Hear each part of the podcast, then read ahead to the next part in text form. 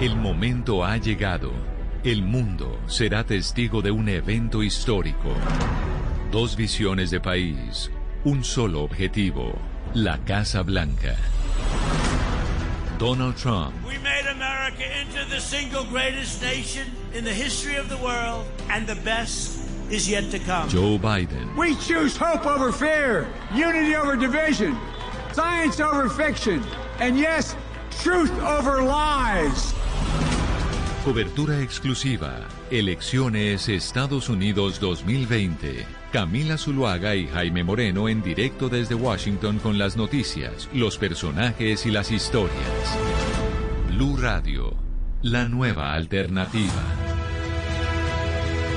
Son las 10 de la mañana, 34 minutos. Seguimos en Mañanas Blue y empezamos cuando Colombia está al aire. Vamos hasta la una de la tarde. Los saludamos nuevamente desde Washington, haciéndole seguimiento a las elecciones presidenciales porque sigue el conteo. Todavía los Estados Unidos no sabe quién es su próximo presidente. Estamos al frente de la Casa Blanca en donde nos hemos ubicado todos estos días llevándoles este cubrimiento especial a ustedes a sus casas. Ya la calle al frente de la Casa Blanca, la calle H. Jaime, la abrieron. Ya están pasando carros por enfrente de nosotros que durante todos estos días había estado cerrada para los manifestantes y para los medios de comunicación. Sí, había estado cerrada también en prevención, Camila, de que se pudiera presentar algún tipo de protesta, digamos, en el desarrollo del conteo de estas eh, elecciones aquí en los Estados Unidos. Y le cuento, Camila, muy pendientes en este momento de lo que está pasando en el estado de Georgia.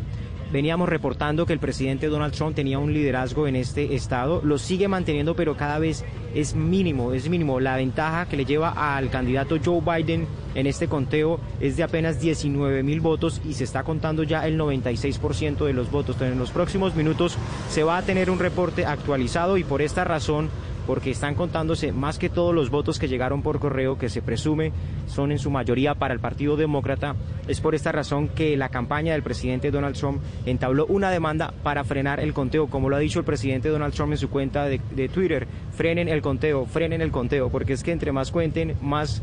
Eh, digamos, más se acerca Joe Biden al liderazgo que le está llevando en Georgia. No sabemos si le alcance a Joe Biden, pero digamos es una competencia ahí digamos, muy, muy ajustada. Cuatro estados que están eh, bien competidos, Arizona, Georgia, Nevada y Carolina y, Pensilvania. Pensilvania, aunque en Arizona lo sacaríamos porque la ventaja que le lleva a Joe Biden. Pero cada vez se va cortando más, Jaime, en Arizona. Es... decir, los medios de comunicación que han dado en este momento a Joe Biden como em, ganador en, Arizona, es solo Fox News, que es lo sorprendente, y AP. De resto, ningún otro medio de comunicación ha dado ganador a Joe Biden en ese estado y se viene acortando la diferencia. Están en este momento con el 86% de los votos contados en Arizona y la diferencia es de 49.3% para Joe Biden y para Donald Trump 48.7%. La diferencia en este momento Camila, tiene usted toda la razón, es de apenas 8.252 votos. CNN, NBC, ABC no se han atrevido a darle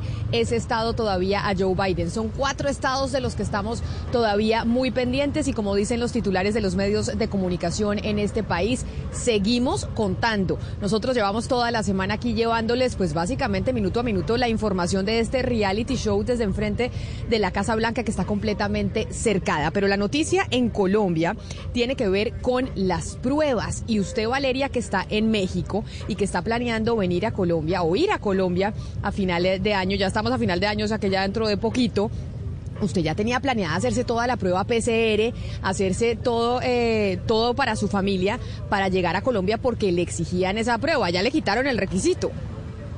Sí, ya le quitaron el requisito y pues me ahorraron una platica, porque acá la prueba, como ya les he comentado, la PCR es carísima. Pero a mí sí me surge una preocupación escuchando al viceministro esta mañana acá en Blue Radio que decía que pues digamos las pruebas estaban generando un sentido de confianza en las personas que podía ser más perjudicial.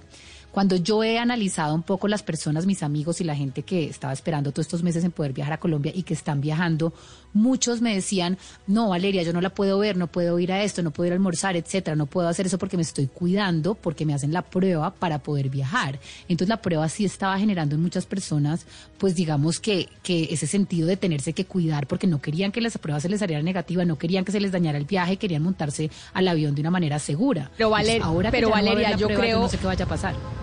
Pero yo creo que eso es eh, experimental suyo, porque eso no es diciente de lo que pueda estar pasando. Eh, exacto, una anécdota. Porque lo que dijo el ministro es que lo que les había dicho la Organización Panamericana de la Salud es que no era pertinente y no, no hacía nada pedir esa prueba. Mire, yo le cuento la experiencia. Yo ayer estuve haciéndome la prueba PCR de COVID para poder regresar a Colombia, porque ayer cuando me la hice todavía el ministro no había hecho su anuncio a las seis ¿Estuvo de en la, la estación tarde. de bomberos? Estuve en la estación de bomberos, porque aquí en Washington, en todas las estaciones de bomberos, le hacen a uno la prueba gratis. Usted se registra por internet, se hace la prueba y se la mandan a los dos días al, eh, al correo. Supremamente fácil, pero tengo gente que va a volverse a, a Colombia que no alcanzaban a ir a los bomberos para que les dieran el resultado porque viajaban mucho más pronto. 300 dólares una prueba y la otra 180 dólares. Es decir, si usted necesita viajar a Colombia, súmele un millón de pesos eh, de pruebas. O sea, además del tiquete, tiene que sumarle un millón de pesos de la prueba y la prueba pues al final no es garantía de mucho tampoco. No hace mucho sentido, porque si es una prueba que usted se la tomó hace 72 horas o un poco más de tiempo, porque no tiene como una fecha límite, en ese tiempo puede existir interacción con otras personas y tener un contagio si antes no lo tuvo. Entonces tampoco es muy efectivo y más teniendo en cuenta que los casos de coronavirus pues ya están esparcidos por todo el mundo. No era como antes que estaba más controlado y por los aeropuertos se podría controlar. En este momento ese es un escenario muy diferente al de ahora. Oiga, pero sí, me Es fue que, muy Jaime, bien en los bomberos, Jaime. Ana Cristina, adelante. Sí, no, es que eso, es- eso es lo que dice la, la Organización Panamericana de la Salud. Ellos lo que dicen es, si ya la, la infección es comunitaria, ya no es tan peligrosa, es al principio de la pandemia, cuando es peligroso que entren de afuera. Y por otra parte dice que la recomendación es que se le haga el examen a los que presenten síntomas, a los que claramente antes de viajar tengan síntomas. Entonces, de ahí sale la, la pues la decisión que aunque a algunos nos dé mucho miedo, a mí me da mucho susto que tomen esa decisión, pues eso es lo que dice la Organización Panamericana de la Salud. Pero eh, asumo que Camila no se la hizo porque tuviera síntomas, es porque va a regresar a No, Colombia. no, no, porque no se preocupe, Jaime. No, no, no, porque tocaba regresar a Colombia, porque toca regresar a Colombia y porque toca hacerse la prueba. Pero le digo, mucha gente seguramente se gastó la plata en hacerse la prueba Total. y ayer en la tarde le dijeron, oiga, ya no, ya usted llega a los aeropuertos en Colombia y no necesita la, la prueba PCR. Pero bueno, vamos a ver entonces a ver ahora si eso tiene algún tipo de impacto o no. Yo creo, Ana Cristina, que esto es también un tema político, porque veo a muchos políticos hablando de por qué razón no deberíamos eh, permitirlo, porque también se volvió rentable pues eh, hablar del tema, o me equivoco. Sí, yo creo, Camila, que eso, y, y, pues es que apenas está empezando, pero creo que eso va a ser un tema que a partir de hoy va a tomar mucha fuerza, no solamente en el campo político, sino que hay una discusión eh, ahí en la mitad y es eh, pues precisamente lo que estábamos hablando, el dinero que se están ganando los laboratorios con esas pruebas. De todos modos, ahí hay un, un asunto que es eh, centralmente político que tiene que ver con la salud y es eh, cómo se van a controlar los contagios de ahora en adelante y qué tanto se va a culpar a los vuelos internacionales, a las personas que dejen que lleguen de afuera por los nuevos brotes que haya. 10 de la mañana, 42 minutos de Washington, de las pruebas PCR, de la nueva reglamentación que emitió ayer el ministro de la Salud, ya no exigiendo estas pruebas para entrar a Colombia de los vuelos internacionales. Nos vamos para España, porque también estamos en medio de la Vuelta a España, Tito. La vuelta pintada de blue. La Vuelta a España. Hola Camila, qué gusto. Vamos ahora juntos con coordinadora a la vuelta con Rubén Darío Arcila. Rubencho, buena suerte y buen camino. ¡Venga! Con coordinadora que recoge y entrega contra reloj el momento de continuar construyendo, de volver a creer y dar ese paso. En coordinadora vamos juntos cuando nos permite ser el aliado que necesita tu negocio para seguir acompañando tus metas. Metas, la meta, la meta está a 4 kilómetros 600 metros para po- un pedalista que se resiste. Un hombre en solitario Matías Cataneo, el corredor lombardo italiano de 1,82 de estatura que caballona el que tenemos ahí en la punta de carrera. Así que esa es la situación de competencia en este momento. Mi querida Joay Pegatina, Luis León Sánchez se viene al fondo del lote. El líder no ha tenido novedad ninguna. Ahí están los 30 segundos con Richard Carapaz y casi el minutito sobre Hugh Carty. Pero esto seguramente será el festín del próximo sábado cuando lleguemos a la cobatilla. El lote acelera, reinventa el movimiento. y escala la meta con la Forescape híbrida en su nueva versión S Sport 4x2. Eficiencia y desempeño para conquistar la cima. Cotízala ya en Ford.com.co. Y a nombre de Challenger, lo colombiano, lo nuestro, Esteban Chávez está ahí, mi querido Pegatina. Así que comprando colombiano lograremos beneficios para todos, protegemos el futuro del país y devolveremos esperanza. Compra colombiano. Challenger, una empresa colombiana. Buenos días, Pegatina. Vamos a la meta. Muy buenos días, Rubencho, a todos los oyentes de Blue Radio en el país. Exactamente en este momento han capturado al único sobreviviente de la fuga, a, Matías Cataneo del equipo Duconic, y ahora prácticamente va a quedar esto de embaladores, aunque también hay que decir que Sam Bennett se ha quedado también de este lote, que era uno de los favoritos. Vamos a ver si aquí aguanta, ya que veo aquí adelante al Bora, a ver si está el ciclista Pascal Ackerman, que podría ser el ganador si se encuentra en este lote. Sí, llamemos a lista a ver si nos responde Pascal Ackerman o un barbero que el NTT también ha trabajado mucho en el día de hoy. Algunas sorpresitas se nos va a dar porque se quedó Vener. No hay muchos embaladores. Seis horas de carrera, Joana. Seis horas de competencia y ya no va a ganar Matías. Se queda en el lote tampoco Gino Mader, que lo intentó el del NTT. Buenos días, Joana Quintero. Rubencho Pegatina, oyentes, el que sí ganó es Guillaume Martin. El francés ya es el campeón de la montaña de la Vuelta a España. Hoy ganó en San Amaro, en el Carcedo, en el Furriolo y en Fumacés y además tercero en el Pardonelo. Y con esto se hace inalcanzable porque tiene 55 puntos de diferencia sobre Tim Wellens y solo quedan 54 puntos en disputa en esta Vuelta a España.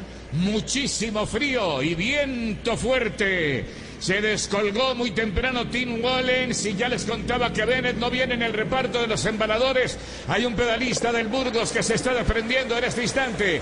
Es el mismo equipo de Juan Felipe Osorio, pero el NTT la ha buscado, la ha trabajado lo mismo que el Bora.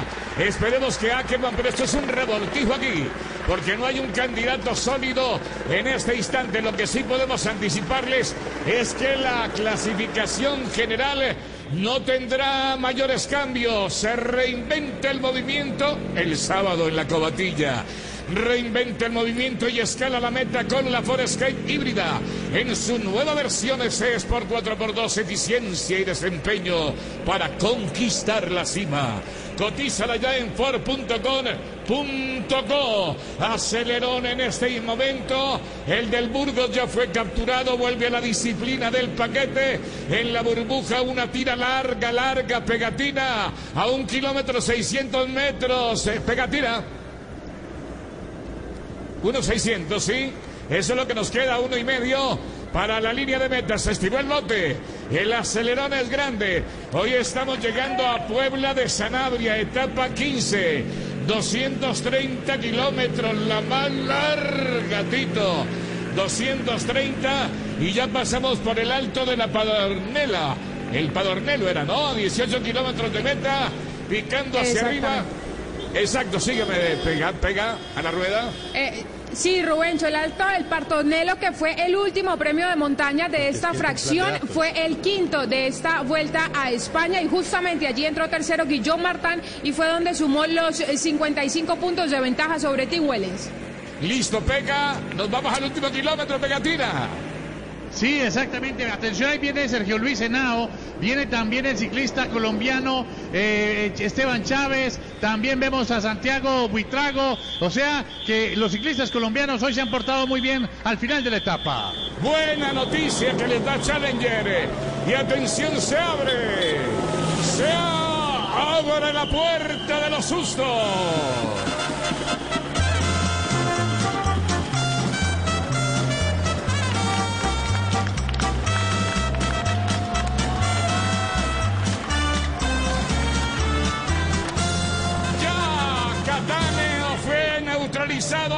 Y se vienen los del Mitchelton Scott. Sin embargo, los del de Cunin insisten en la victoria.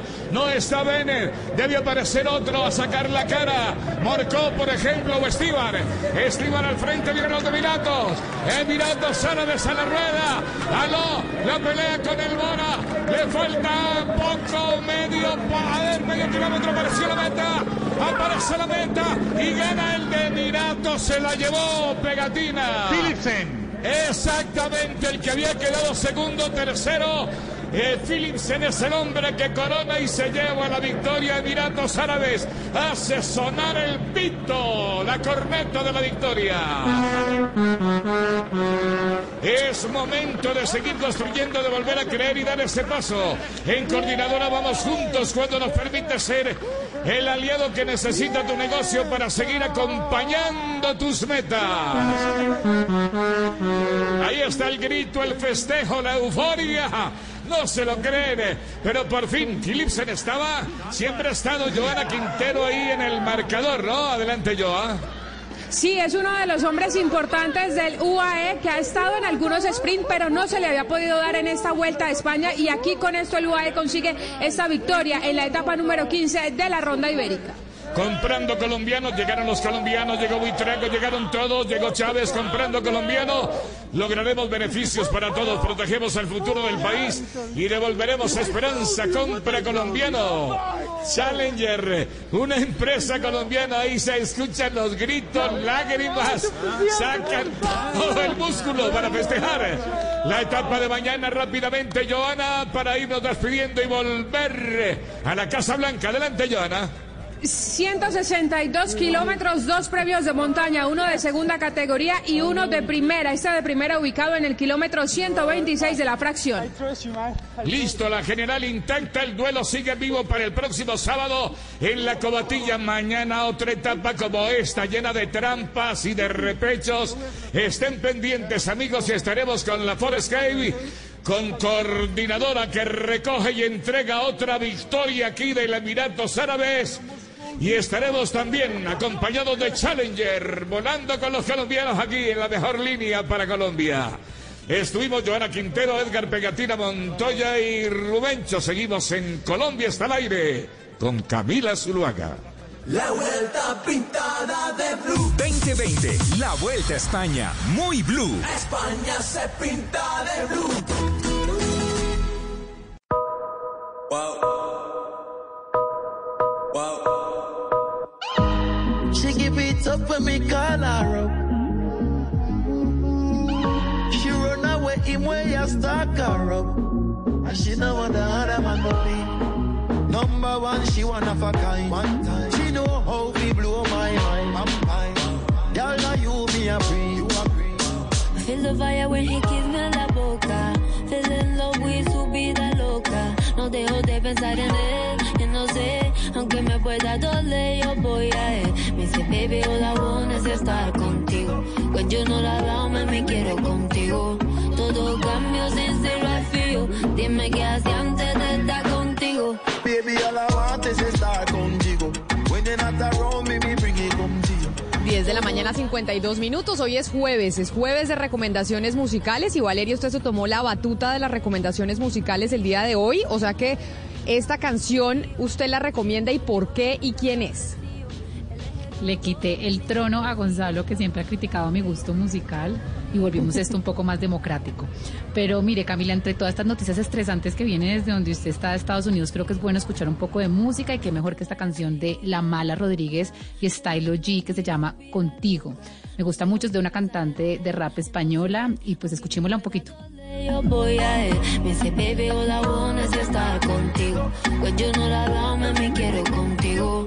Todo cambio ser I feel. Dime qué hacía antes de estar contigo. Baby, all I want is estar contigo. When you're not around me bring it home to you.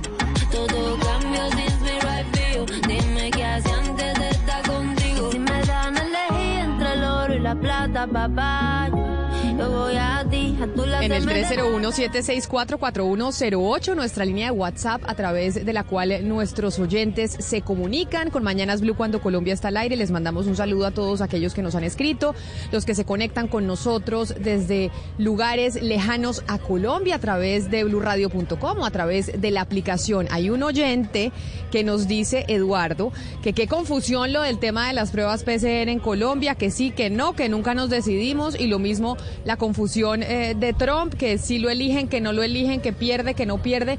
Ahora, ¿qué es lo que está pasando en Arizona? Hemos dicho que Arizona ha sido eh, pues toda una confusión, como menciona el oyente, porque Fox y AP dicen sí, Arizona es de Biden, los otros medios no se han atrevido a, a pronosticar que ese estado va a ser para los demócratas. ¿Qué sabemos entonces con ese estado? Pues mire, usted sabe que además eh, la agencia AFP ha sido una de las más confiables, muchos de los medios de comunicación, y nos incluimos Camila, pues hemos hecho referencia precisamente a, los, a las cuentas que hace AFP. Usted sabe que estas elecciones además se manejan dependiendo de los cálculos que hacen los analistas, de, lo que, de los cálculos que hacen todos los medios de comunicación.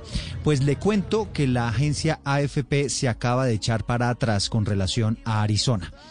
Arizona la daban como ganadora, de hecho, desde ayer en la mañana, imagínense, para el, eh, el, candidato Joe Biden. Pero en este momento, si usted se mete a la agencia AFP, acaban de quitarle esos 11 votos electorales a Biden, es decir, ya aparece con 253 votos electorales, no 264 como teníamos hasta anoche, y deja a Arizona pendiente, entonces ya no son cuatro sino son cinco los estados que en este momento tienen pendientes los conteos para saber quién puede ser el presidente de los Estados Unidos. En este momento Arizona, según reporta el Washington Post, que sí se ha mantenido siempre en, en, en dejar Arizona, digamos, en veremos reporta este medio que eh, los conteos van en el 85% y las votaciones están sumamente apretadas. Joe Biden va adelante con 1.469.000 votos, el 50,5% por encima de Donald Trump que tiene 1.400.000, es decir, el 41 el 48, perdón, 48,1%. Esto es una diferencia solamente de 69 mil votos en Arizona,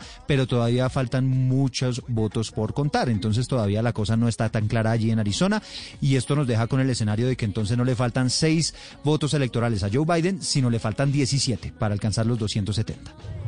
Apretada está esta contienda electoral. Estamos a jueves, las elecciones fueron el martes y todavía no tenemos resultados. ¿Usted se imagina, Oscar Montes, que es que estuviéramos esperando en Colombia, si la elección fuera Colombia, dijeran que es que de Sagún, Córdoba, del departamento de Córdoba, llevan tres días y no han dado los resultados, que no sabemos quién es el ganador? Estaríamos diciendo, se robaron las elecciones allá.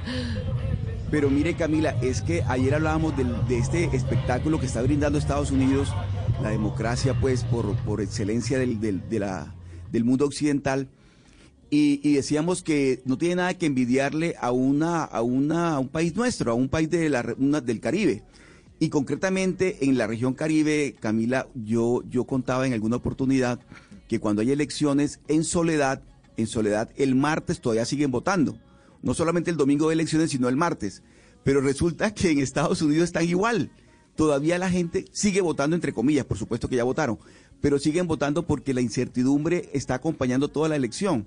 Yo no, yo no creo que eh, la región Caribe, que ha sido motivo de, caricaturización en Colombia, tenga en este momento eh, o vaya a seguir siendo el referente de este espectáculo que estamos viendo en Estados Unidos. Porque es que sabe que, Oscar, el sistema... Sí. Eh, Valeria, Sagún, Soledad, son municipios que tradicionalmente en Colombia, cuando uno habla de, posibles fraudes, salen a relucir. Pero, pero que este espectáculo, Valeria, lo esté brindando Estados Unidos, que todavía no se sepa, por ejemplo, cómo quedan las elecciones en Arizona, cómo quedan todavía en Nevada. O sea, de verdad uno dice, ¿qué es esto? Esto no puede ser serio.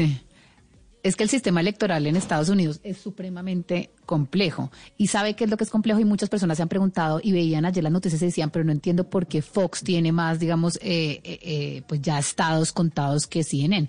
Y hay que explicarle a los oyentes que no entienden que es que Estados Unidos, a diferencia de Colombia, no tiene una institución electoral como el Consejo Nacional Electoral o como la registraduría, que al final ellos van auditando y contando los votos y van informando. En Estados Unidos son los medios de comunicación. Es Reuters, es la agencia de noticias, es Fox por un lado, es CNN por el otro entonces por eso es que no saben, son los medios de comunicación los que van contabilizando y dándole ciertos estados a los candidatos, por eso toda esta confusión. Y lo de Arizona es muy preocupante, Camila, porque en Arizona la brecha se ha ido de verdad que angosta, o sea, ha sido cada vez más angosta, cada vez Trump le coge mucho más ventaja y Arizona es un estado pues que ha sido republicano y que las encuestas nunca decían que se iba a, a voltear. Entonces esto puede ser una sorpresa y puede volver a darnos una sorpresa en esta elección. Nada está todavía eh, llamado, pues nada está todavía listo. Acaban de cerrar la calle enfrente de la Casa Blanca en donde estaban pasando los carros porque empiezan a llegar manifestantes en bicicleta diciendo que se cuente cada voto. Manifestantes en contra del presidente Trump. No son muchos, habrá unos 100 más o menos, Jaime, pero ya cierran la calle, la policía pasa el carro y entonces volvemos, como esto está tan apretado, empieza ya la gente a llegar. Estos eh, manifestantes con bicicletas le han dado la vuelta a Washington porque yo viniendo para acá los, vi por las calles. No, y manifestantes, estos son los que están diciendo que se cuenten todos los votos y el presidente Donald Trump diciendo no cuenten más votos y también hay protestas en otras partes, en Arizona, enfrente, en, en Arizona, en uno de los centros de votación. La gente llegó a pedir que se contaran los votos, pero los que son seguidores del presidente Donald Trump, pero en otros estados se ha visto, por ejemplo, en Michigan, no cuenten más votos. Es, la, la maravilla para nosotros que nos cierren la calle porque entonces no pasan los carros pitando porque cada carro pasaba y le pitaba a los manifestantes como diciendo estamos con ustedes. Pero bueno, vámonos ahora a lo que pasó en las elecciones en Colombia, Ana Cristina, porque estamos concentrados en las elecciones de los Estados Unidos, pero no se nos olvide que hay una investigación y en, en torno a lo que pasó hace dos años con la llamada ñeñe política. Y ese es otro de los temas que mucha gente dice, incluso el candidato Gustavo Petro ha dicho constantemente que las elecciones eh, que dieron como ganadora Iván Duque eran completamente ilegítimas por cuenta de esa investigación que se lleva a cabo en la Fiscalía de la Ñeñe Política. Sí, así es, Camila. De hecho, hay dos instituciones que son Transparencia por Colombia y de Justicia que han hecho, eh, han enviado derechos de petición. Eh, ¿Con origen en qué? En la relación de amistad entrañable, como, como lo llaman en el mismo derecho de petición, entre el fiscal Francisco Barbosa y el presidente Iván Duque. Este derecho de petición es para que el fiscal sea parte por completo de las investigaciones sobre presuntos delitos electorales en la campaña presidencial de Iván Duque y piden que haya, eh, pues que se designe un fiscal ad hoc. Por supuesto, aquí de lo que se está hablando Camila es de la presunta entrada de dinero del narcotráfico del Ñeñe Hernández. Pues precisamente por eso que usted menciona nos acompaña el director ejecutivo de Transparencia por Colombia, Andrés Hernández. Doctor Hernández, bienvenido a Mañanas Blue, gracias por atendernos. Buenos días, Camila. No, muchas gracias a ustedes por esta invitación. Ustedes, como dicen a Cristina, le pidieron ya hace algunos meses al eh, fiscal eh, general Francisco Barbosa que se declarara impedido en el caso de la ñeñe política. porque hoy estamos hablando nuevamente de eso? ¿Qué pasó con esa petición? Igual uno pensaba que eso ya se había aclarado. Pues lastimosamente no, nosotros en Transparencia por Colombia junto con De Justicia, como lo mencionó Ana Cristina, hemos dirigido varios eh, derechos de petición, solicitudes a, la Fiscalía General de la Nación en ese sentido, en eh, buscar que eh, el fiscal general pueda apartarse de todo lo que tenga que ver con las investigaciones alrededor de la niña política y que se pueda proceder a designar un fiscal ad hoc por parte de la Corte Suprema. El tema lastimosamente no ha sido recibido en el sentido en que nosotros lo hemos planteado eh, desde la Fiscalía se ha respondido que no se considera que haya eh, un problema alrededor de lo que nosotros vemos como un conflicto de interés potencial eh, o aparente, dada esa relación entre el presidente de la República y el fiscal general de amistad entrañable previa. y pues lastimosamente el tema sigue generando cuestionamiento. Por supuesto, pues hay argumentos alrededor de eh, esta solicitud que hace la Fiscalía, por ejemplo, eh, que el fiscal general eh, respeta los procesos independientes de los fiscales que desarrollan las investigaciones, que hay otros mecanismos.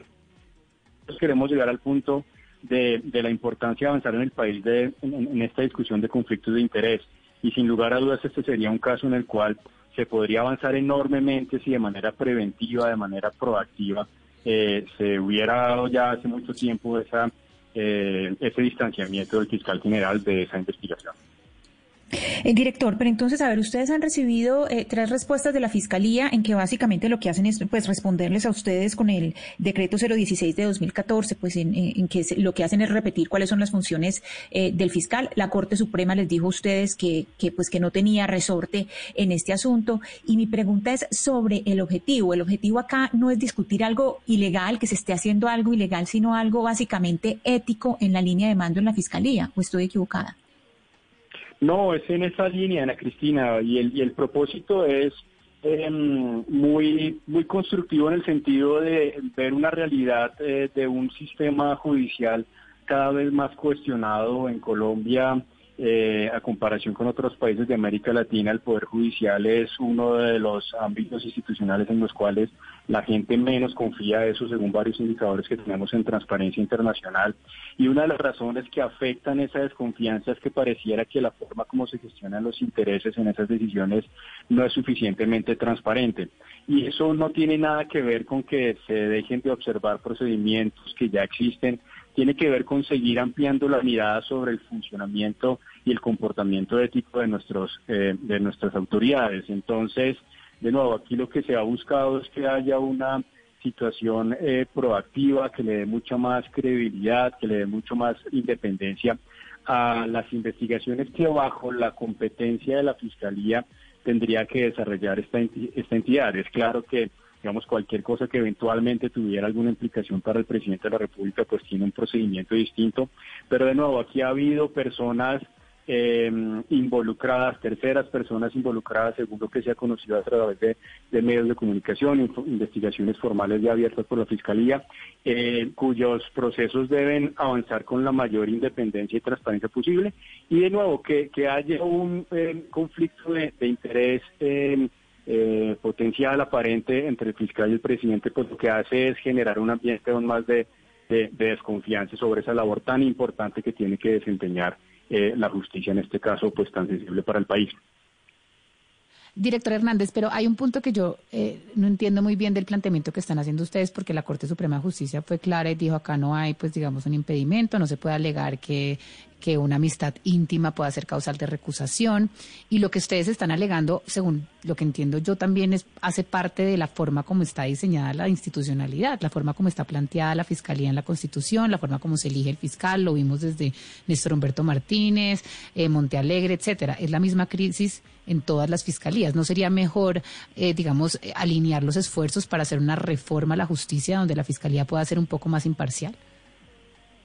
Eh, estoy de acuerdo con lo último planteado, pero no con el inicio. La Corte Suprema no ha dicho que no haya eh, impedimento ni conflicto de interés. La Corte Suprema lo que nos dijo es que no es un tema de su competencia y que la Corte Suprema solamente se pronuncia a través de sus, eh, de sus sentencias, de sus decisiones.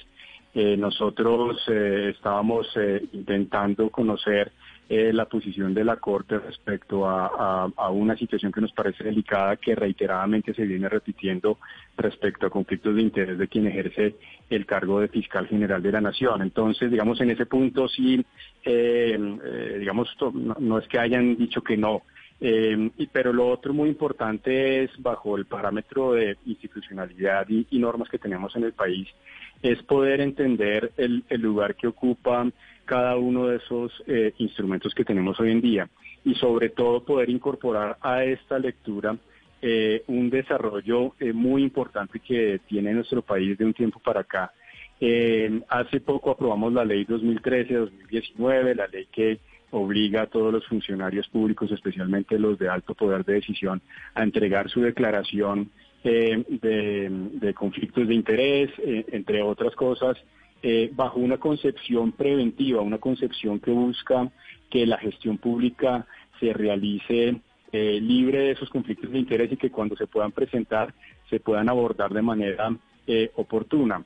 Eh, a esto se suma una visión eh, desde hace ya varios años que traen estándares y prácticas internacionales de gestión pública, entre otras, que hacen parte de la OCDE, que nos eh, indica que en, estos temas, de nuevo, lo importante es buscar que se evite materializar el conflicto de interés para que la afectación sobre la institucionalidad pública sea la menor. Entonces, yo creo que aquí lo que estamos buscando es que se avance en que realmente nuestras autoridades eh, y sobre todo aquellas de alto nivel entiendan lo, delicado que es eh, no atender eh, y manejar todos estos conflicto de interés a tiempo.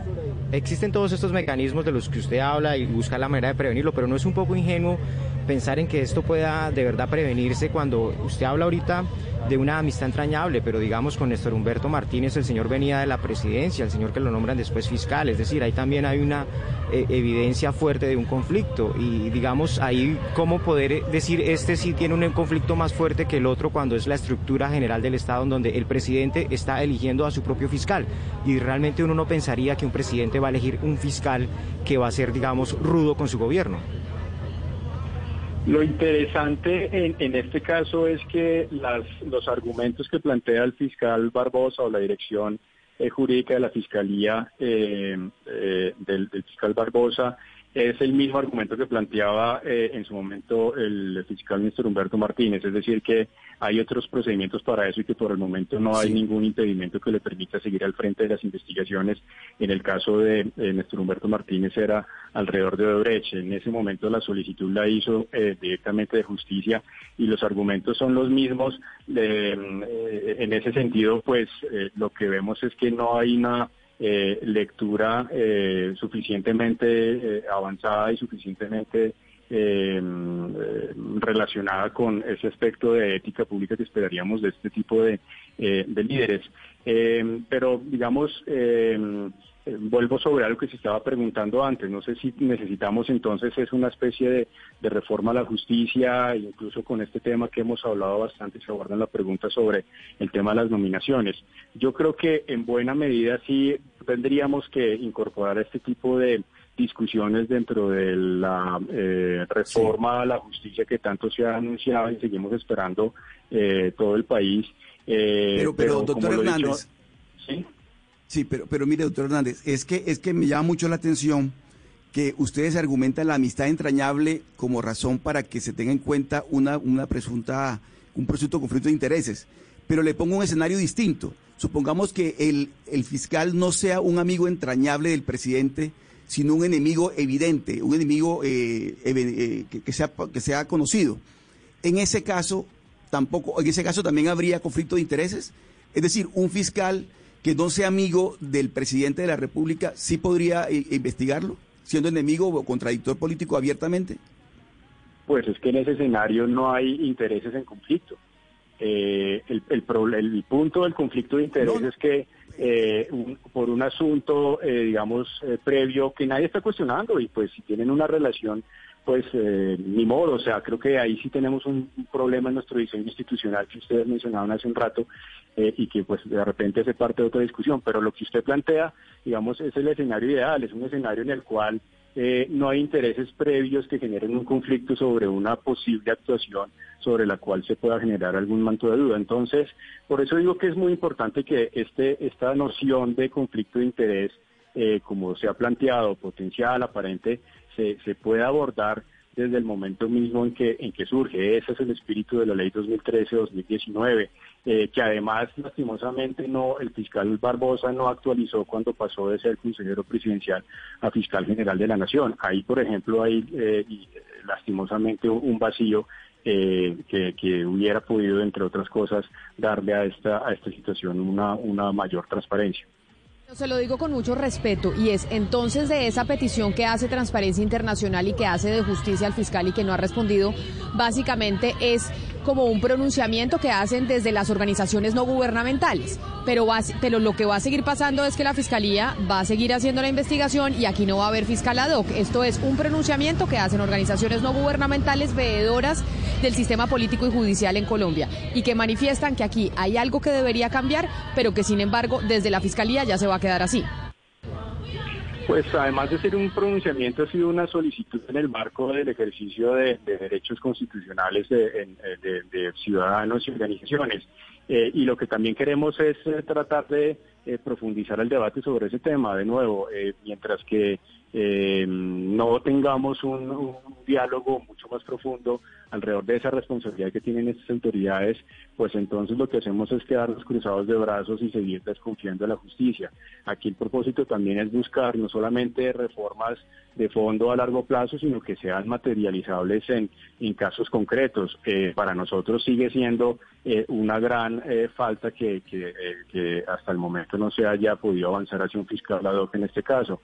Y pues esperaríamos, por supuesto, que, que, la situación pueda tener algún tipo de eco, algún tipo de desarrollo, pero por el momento eh, la respuesta de la institucionalidad es otra. Esperamos que en, lo concreto esto no esté teniendo afectaciones a una investigación tan sensible para el país. Creo que además lo que se ha conocido en estos últimos días eh, señala la, posibilidad de ser un caso, eh, pues no solamente que habla muy mal de la política, sino que nos deja unos retos enormes en cómo seguir avanzando en, por ejemplo, la investigación de delitos electorales, una gran apuesta que realizamos en el país hace varios años eh, y que a veces entonces se nos quedan escritos en códigos y en leyes eh, y, se, y, en la práctica no termina pasando nada. Ahí es donde tenemos que atacar fuertemente eh, la, falta de resultados porque el descrédito de la democracia va a seguir creciendo y eso es muy peligroso para el país.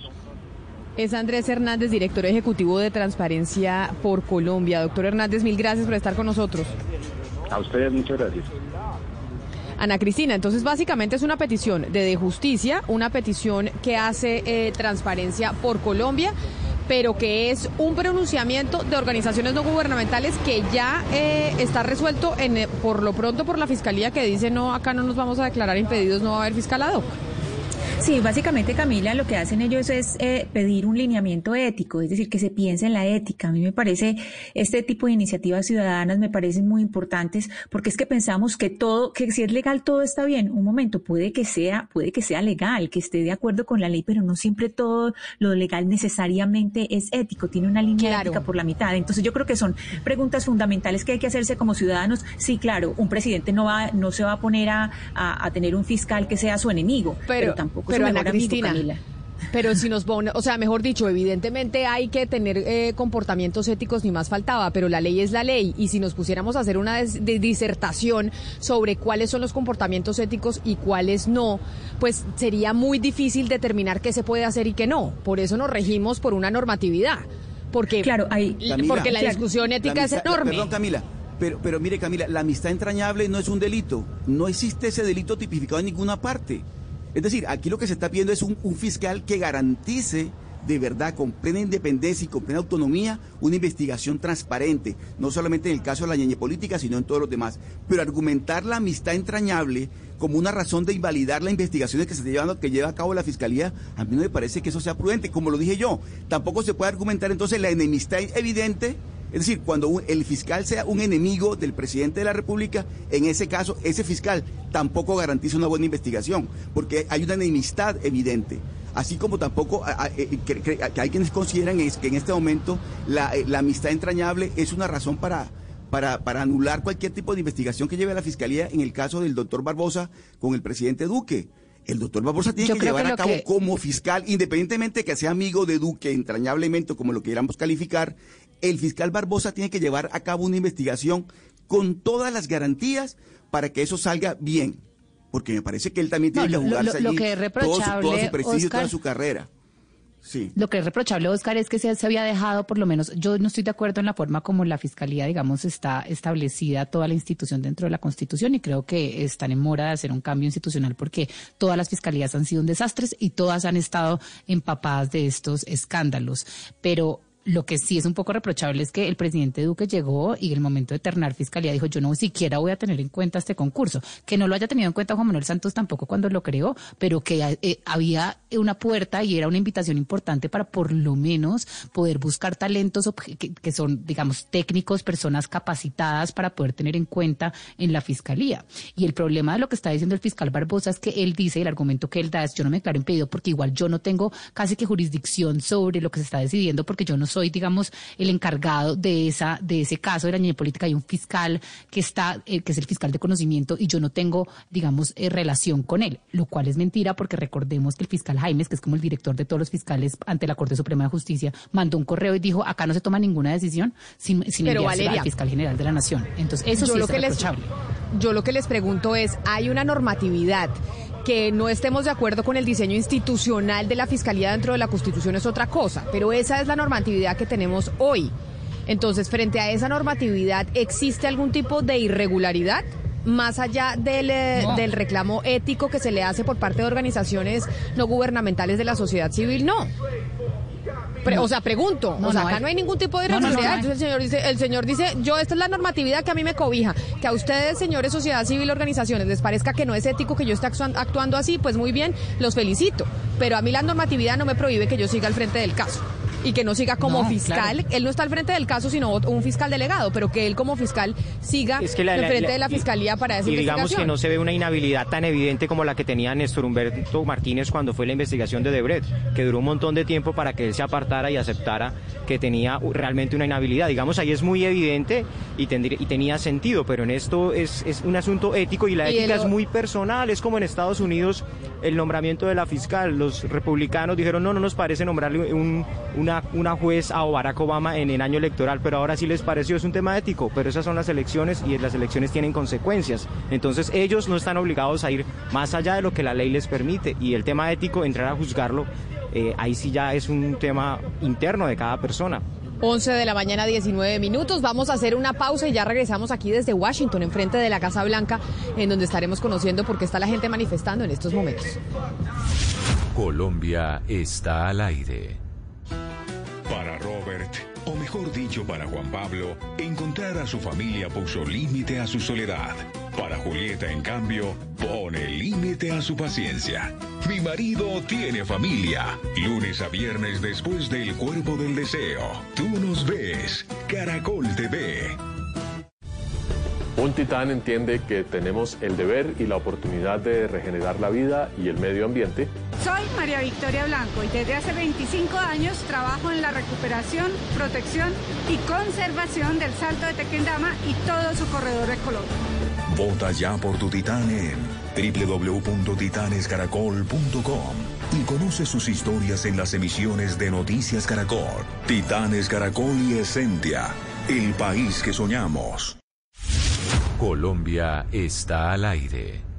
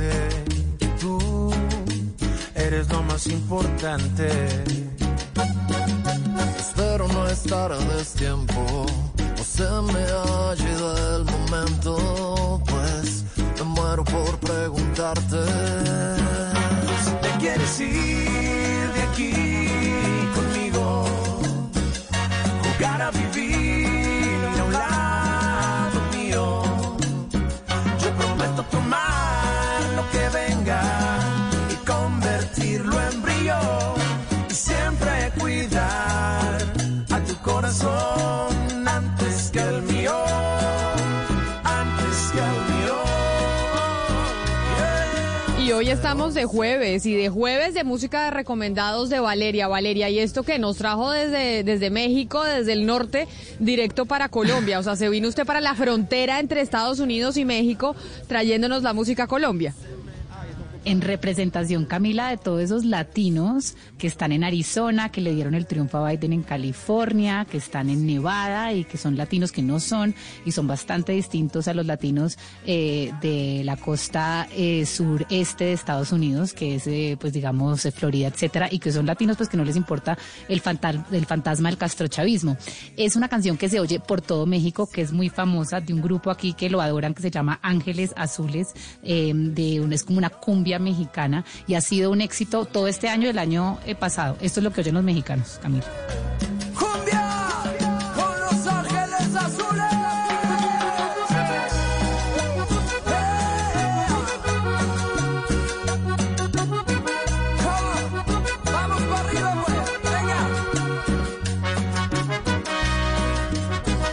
Los Ángeles Azules, además, que tienen un disco buenísimo que sacaron con todos los artistas pop más importantes de México, que creo que fue uno de los discos más vendidos en ese año en, eh, en ese país. Valeria, estuvo Julieta Venegas Sí, cantando con el ellos, creo que estuvo 2018. Paulina Rubio, Bosé, fue Gloria Trevi, Sí. Yuri, Estuvieron- Pepe Aguilar, todos, sí.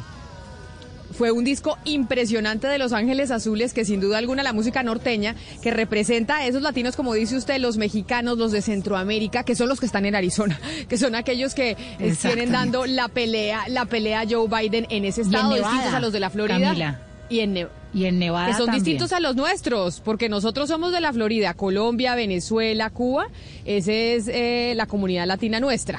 Un poco más la del fantasma del castrochavismo y sí que les funcionó, les funcionó divinamente. Yo creo que, mejor dicho, Ted Cruz, Marco Rubio, todos ellos pueden decirle a Donald Sí, Trump, pero no. nosotros hicimos la tarea, hicimos la tarea porque les funcionó, funcionó. pero pero mire que tengo- al presidente tengo- Donald Trump, Camila, cuando iba rumbo a Arizona, y le dijeron en campaña, usted tiene que ir a Arizona, y él, no, yo no voy a ir hasta allá, hasta tan lejos, porque no quiero pasar la noche allá. Eso fue lo que él dijo por no ir a Arizona. Y les funcionó Valeria, pero- con la costa este, pero puede que se les haya volteado, porque si no tuvieron en cuenta que los latinos no son monolíticos y son distintos, esto le ha podido costar o le puede costar la elección a Donald Trump. Valeria, yo le voy a hacer una pregunta a usted como se la di a Gonzalo. ¿Esto es una cumbia? ¿Eso es cumbia? Cumbia mexicana. No, ¿verdad? Sí, sí, sí, cumbia, cumbia mexicana, norteña. Ah, porque claro, es que usted tiene cumbia argentina. No, no, No, pero Oscar, es que usted tiene cumbia mexicana, tiene cumbia argentina, tiene cumbia colombiana, mejor dicho, mejor dicho, cumbia tenemos en todo el continente, lo que pasa es que es distinto. A mí me hablan de cumbia Mejor y de- me voy para el Banco Magdalena, o sea, el Festival de la Cumbia. Pero, pero claro, pero esta es una cumbia bueno, mexicana. Usted- ¿Usted ha oído la cumbia argentina, por ejemplo? Que también, que también le llaman cumbia. Pero, oiga, sobre las elecciones de los Estados Unidos y los manifestantes que están acá con letreros que dice, vamos a estar vigilando estas elecciones, vamos a estar vigilando que se cuenten todos los votos. Jaime se me fue. Jaime, ¿usted dónde está específicamente? Ya lo veo que está con, con los manifestantes, lo veo de lejos. Camila, estoy aquí lo- en este sitio al que han llegado los manifestantes. Se les acabó fue la batería del, del speaker donde tenían la música, pero, pero esperemos que la pongan otra vez porque estaba como chévere. Mire, aquí le tengo un montón de, de letreros interesantes que pone la gente. Cada quien viene aquí y pone lo que quiera. Entonces dice Make America Great Again, pero aparece Trump, eh, digamos, eh, digamos como encarcelado. Otro aparece, eh, digamos, sacando quotes del presidente Donald Trump, es decir, citas textuales en donde el presidente dice que él es la persona menos racista del mundo y le ponen otra quote, pero es el mentiroso más grande que hay. Eh, le dicen eh, Black Lives Matters, eh, loser, loser, get out, eh, todos los votos cuentan. Usted, Varias usted, personas han estado llegando. Dime. Jaime, usted es la representación de los latinos que se vienen aquí a Estados Unidos y es que empiezan ya a mezclar inglés con español, porque usted dice otra quote. No, no. Otra quote, entiéndase, No, otra no, pero yo frase. inmediatamente hice la traducción. Yo dije, Aquí estoy con, con uno de los, de los manifestantes. Hola, ¿qué tal? Buenos días, bienvenido a Blue Radio. ¿Cuál es su nombre? Pablo, Pablo, ¿usted de dónde es? yo soy de Los Ángeles, llegué ayer a las 6 de la mañana. ¿Y ¿Usted qué, qué- ese letrero que tiene ahí? Demuestre, déjeme ver. Esto es una esto, obra de arte, la hizo usted. Mire, Camila dice Game Over, eh, fascista, payaso fascista. Aparece una, digamos, una pintura de Donald Trump con la Biblia en la mano. ¿Se acuerda la Biblia, Camila? Que vino y se tomó la foto aquí, justamente en esta, en esta calle, en esta iglesia, ¿no? Sí, en esta calle. Jaime, pero Ese- esa, es la, esa es la imagen que yo quería ah, tomar en esta, pint- en este, pi- pieza de arte. Y lo que significa es como Donald Trump eh, está tomando el racismo y lo está escondiendo detrás de la religión. Y toda esa gente que votó por él, supuestamente por religión, eh, ¿Y, y- usted este lo está vendiendo? ¿Cuánto vale? No, esto ah, ya me lo pidió. eh, va a ir al, ah, aquí, al, este, se va a quedar en Washington, D.C., en, ah, en el museo. En el museo. Camila, mire, yo creo que usted de golpe lo alcanza a ver, no sé. Sí, lo alcanzo a ver, pero Jaime, este es un invitado perfecto, sobre todo subámosle un poquito a la música que nos traía Valeria desde el norte de México, de Los Ángeles Azules, porque Pablo representa esa comunidad latina precisamente, que es distinta a la comunidad latina del, eh, del sur eh, de la Florida, esa comunidad latina que dice estamos cansadas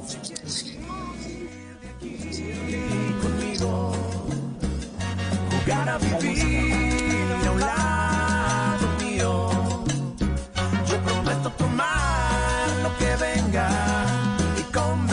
convertirlo en brillo. Y siempre cuidar a tu corazón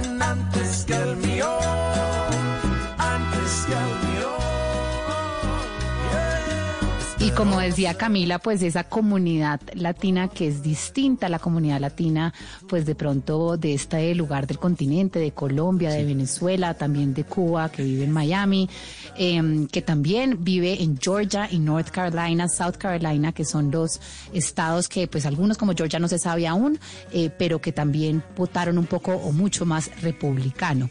El hecho es que en este momento estamos esperando Arizona y Nevada, que son claves y que representan a, esta, a estos latinos más de Centroamérica. Diga, amigo Mario. Oiga, la, la, frase de Donald Trump, que es la frase de moda, paren de contar, es la que repetimos todos después de los 40 años, ¿no? Cuando estamos celebrando y comienza ese conteo que uno dice, no, ya no más, ya no me cuenten los años. Es, es la frase de moda hoy en el mundo, paren de contar. Pero la gran pregunta que se hacen muchos hoy, Valeria, es eh, ante la incertidumbre y ante la desconfianza que está generando este proceso electoral en los Estados Unidos, ¿quién define el tema del fraude que denuncia Donald Trump y que seguramente algunos demócratas, si llega a ganar Trump, también van a denunciar en su momento?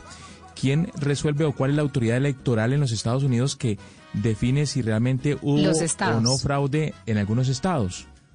El sistema judicial en Estados Unidos es un sistema federal, eh, entonces hay como cortes supremas por cada estado, hay cortes por cada estado y hay una gran corte de apelación que es la Corte Suprema de Justicia. Entonces cada estado va a decidir, en cada corte de cada estado decide si hubo fraude y hay un derecho a apelación que podría llegar a la Corte Suprema de Justicia. Y ese Hugo Mario ha sido pues el miedo de muchos demócratas en Estados Unidos de que en este momento pues el presidente tenga una mayoría en, la Corte Suprema de Justicia norteamericana. Pero miren, Ana Cristina, hay algo, hay un, hay un artículo de Thomas Friedman en, en el New York Times que habla sobre que si bien pues todavía no se sabe cuál va a ser el ganador de las elecciones presidenciales, lo que sí se sabe es quién es el perdedor. Y dice, fueron los Estados Unidos de América, porque lo que pronosticaban las encuestas, y de esto vamos a hablar en nuestro segundo segmento a las 12 del día, pues no resultó, no hubo una gran ola azul. Los demócratas no barrieron, no hay esa crisis eh, de los derechos humanos o de los valores. Acá hay una polarización gigante en ese país, en Estados Unidos, y esto se va a ver en los próximos cuatro años. Y los medios de comunicación y la persona que gobierne tiene que tener esto en cuenta. Valeria, es que esa es la misma frase de la que perdieron fue los ciudadanos, la misma frase que dijeron después de, en CNN, después del primer eh, debate. Esa, ese debate tan impresionante en que, en que, prácticamente lo que hicieron fue ataques mutuos. Inmediatamente terminó un presentador de CNN, dijo, aquí los que perdimos fuimos todos.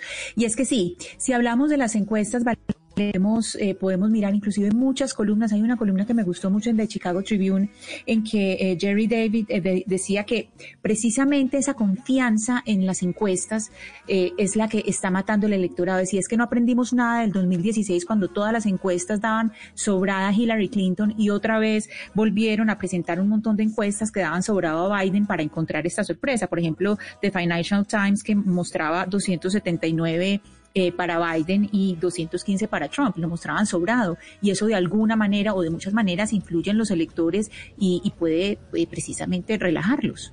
Y precisamente por eso vamos a hablar de ese tema específicamente que usted menciona, Ana Cristina. ¿Qué pasó con las encuestas? ¿Qué está pasando con las encuestas? ¿Por qué no aciertan? Pero ya que recuperamos eh, la comunicación, estamos aquí con Pablo, que se lo trajo Jaime para acá, que ya nos trajo el cuadro hasta acá. Pablo, usted dice que usted es de California, pero ¿hace cuánto llegó aquí a vivir a los Estados Unidos? Yo nací aquí. Nació acá, pero sus papás y sus familiares, ¿o por qué habla español? Sí, yo hablo español porque mis abuelos, ellos vinieron de México a California. Nosotros estábamos hablando de la diferencia que existe entre la comunidad latina en Estados Unidos, porque por ejemplo hay una estrategia que le sirvió a Donald Trump en la Florida, que son aquellos latinos que son de Colombia, de Venezuela, de Cuba, en donde ese fantasma del, de del castrochavismo sí los asustó. A ustedes, a la comunidad latina, digamos, de California, ese discurso, ¿por qué no les llegó? Y es que hay unos que cruzan pero muy rápido se les olvida de dónde, de dónde. Esto es lo que pasa con Cuba, ¿no? Ellos lo tienen muy fácil.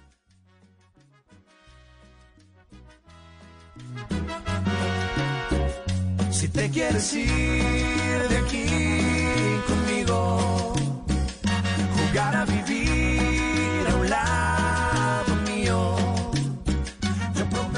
Ahora sí retomamos la comunicación. Es que estamos aquí con comunicaciones que se nos van y vienen. Pablo, lo sigo escuchando. Sí. Uh, para unas uh, personas o para unos uh, countries es mejor, lo tuvieron mejor y otras no lo tuvieron tan mejor. eso es lo que, como los cubanos lo tuvieron muy fácil, pero nosotros los uh, mexicano-americanos lo hemos tenido un poco más fácil, un poco más duro que ellos.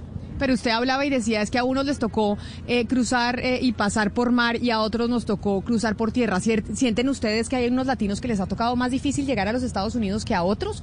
¿Creen que, por ejemplo, aquellos latinos que vienen de Centroamérica han tenido una ruta más difícil para llegar a Estados Unidos? Claro, que, eso es cierto. ellos, a guatemaltecos, todo el Suramérica, ha tenido tienen mucho más problema llegar a Estados Unidos que bueno, los cubanos no tuvieron problema, lo único que tenían que hacer es tocar tierra, es todo.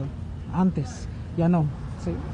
¿Y por qué creen ustedes que las cosas podrían llegar a cambiar con Biden y con el Partido Demócrata cuando Donald Trump siempre ha dicho es que eh, las políticas migratorias eran mucho más duras en la época de, de, gente, los niños también estuvieron en la frontera, etcétera, etcétera?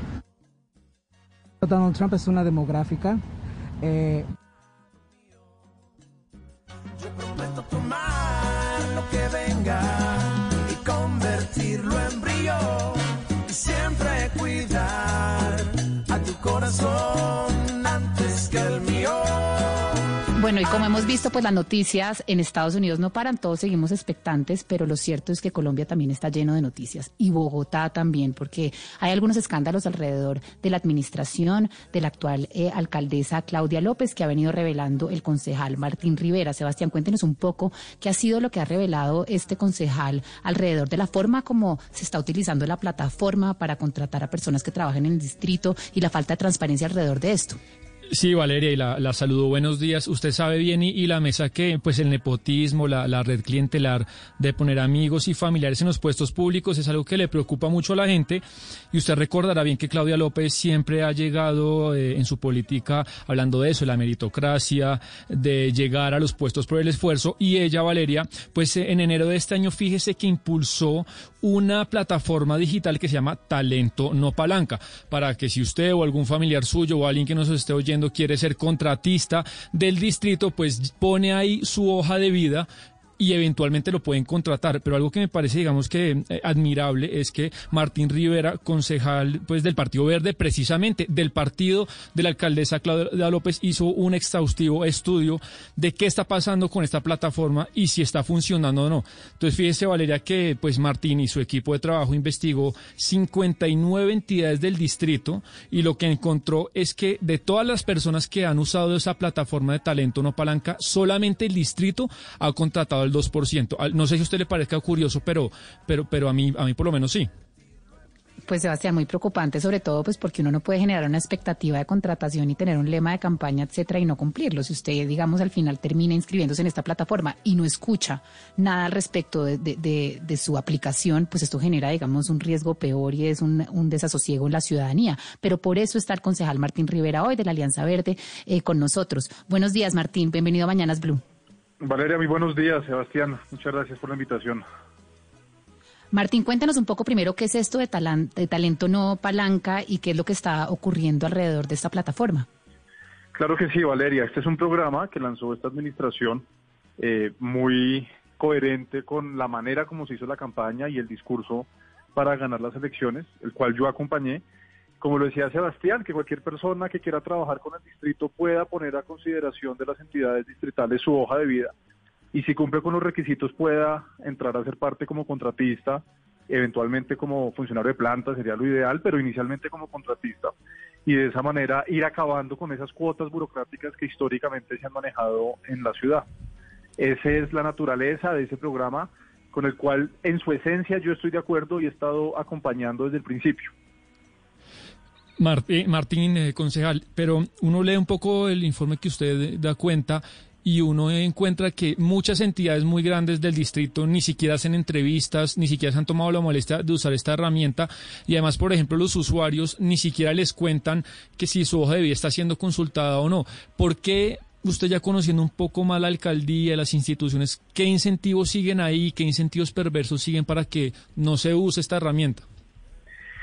Es cierto, Sebastián. Entonces, a raíz de que yo empecé a escuchar y a leer comentarios en, redes sociales personas que me llamaban a decirme, concejal, ayúdeme con un puesto, con un contrato. Yo desde campaña lo dije y me he mantenido en estos 10 meses como concejal. Yo no llegué aquí para conseguir puestos ni contratos y esa plataforma me parecía lo más sensato para poder tramitar esos intereses. Me empezaron a responder, a decirme, concejal, pero es que no me están respondiendo. Eh, sé de gente que ha pasado sus procesos, pero no los, no, los vuelven a llamar y fue por esa angustia de las diferentes personas que me contactaron que, que, que que hicimos esta investigación y precisamente Sebastián, como usted lo decía en la introducción de la nota, solamente han contratado al 2% de los 218 mil ciudadanos que han subido su hoja de vida al portal. Entonces hay, hay quienes dirían, no, pero es que ya venían contratos de la administración pasada. Pues en 2020 se han, se han celebrado 50.200 contratos en, en esta administración y de esos 50.200, 15.000 son de nuevos contratistas. O sea que el 93% sigue ingresando de manera tradicional eh, y de ahí pues que desafortunadamente este programa no esté funcionando con la expectativa que se generó al principio. De 220 mil hojas de vida, yo sí creo que hay suficiente talento para poder aumentar esa cifra de eh, el 7% de los de los de los 50 mil contratistas. Pero el hecho que se mantenga una cifra tan bajita, solamente 3.548 han llegado por talento no palanca, pues es una muestra que desafortunadamente siguen primando las maneras tradicionales de poder contratar a gente que se acerque a trabajar en el, en el distrito. Concejal Rivera, pero ¿qué tipo de control o veeduría interna eh, ha tenido dentro de la alcaldía esta plataforma y, y por qué? Pues la pregunta es por qué no están accediendo o no la están usando, porque no están usando la, la herramienta. Mm, Va- Valeria, esa es la pregunta de fondo. Yo no conozco la respuesta de por qué no están aprovechando más esta plataforma. Tendría unas hipótesis, como le estoy mencionando, que se mantiene la forma tradicional de acceder a los puestos y a los contratos eh, en el distrito, pero no me corresponde a mí a dar esa respuesta. Eh, y lo que es más angustiante aún es que de esos 3.548 contratistas nuevos que llegaron por talento no palanca, 2.286 tienen contratos menores a tres meses.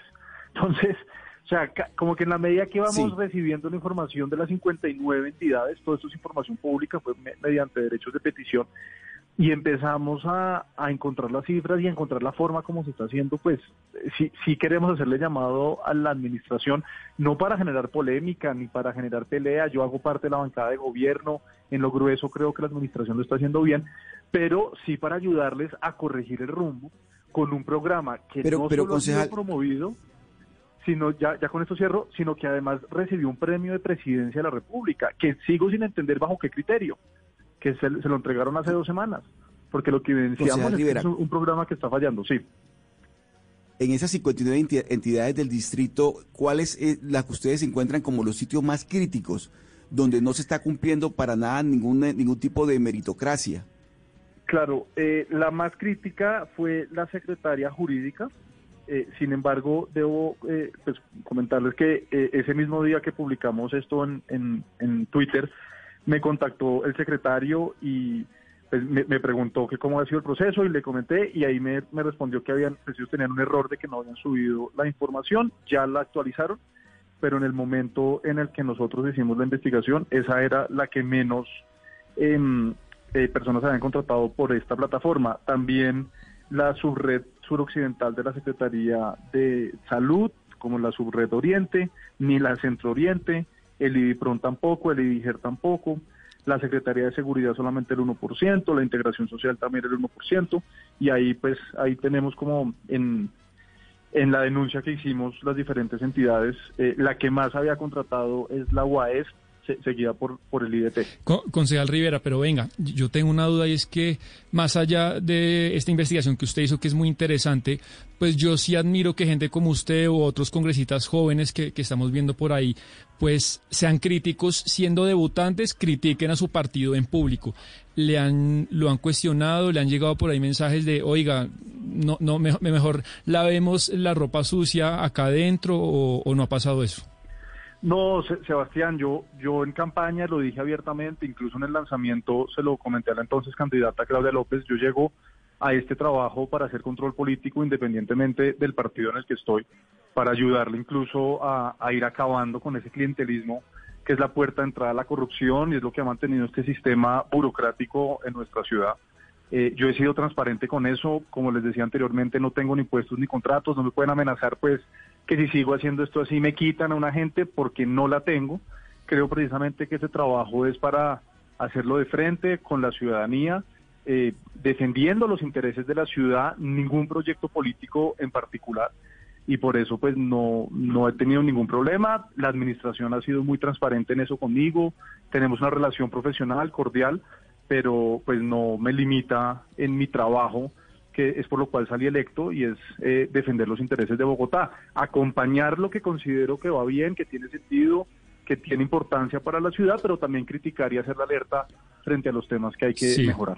Sí, así debería ser. Pues muy, muy útiles hallazgos, Martín, de este informe de control político. Este es Martín Rivera, concejal del Partido Verde.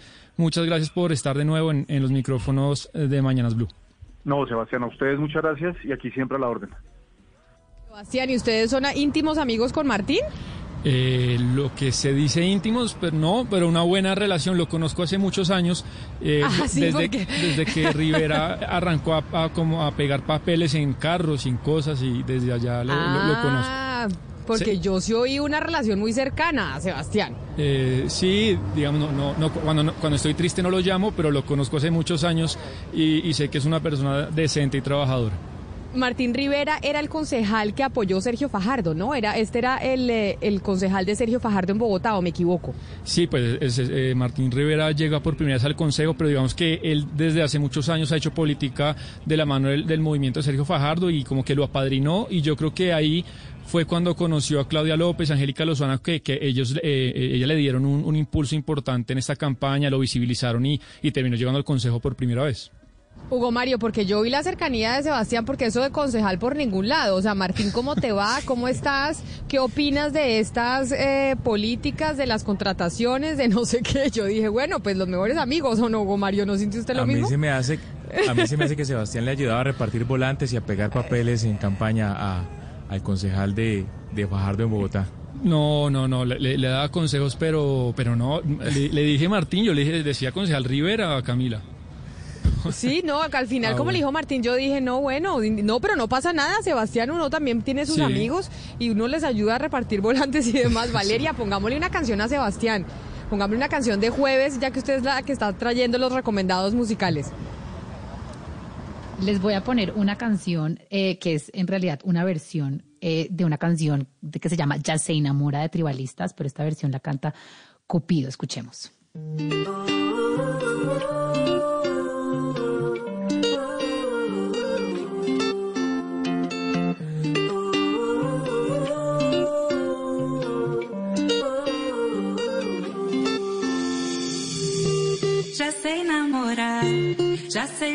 De língua. Agora só me resta sonhar. Já sei onde ir, já sei onde ficar. Agora só me falta sair. Não tenho paciência pra televisão. Eu não sou audiência para solidão. Eu sou de ninguém, eu sou de todo mundo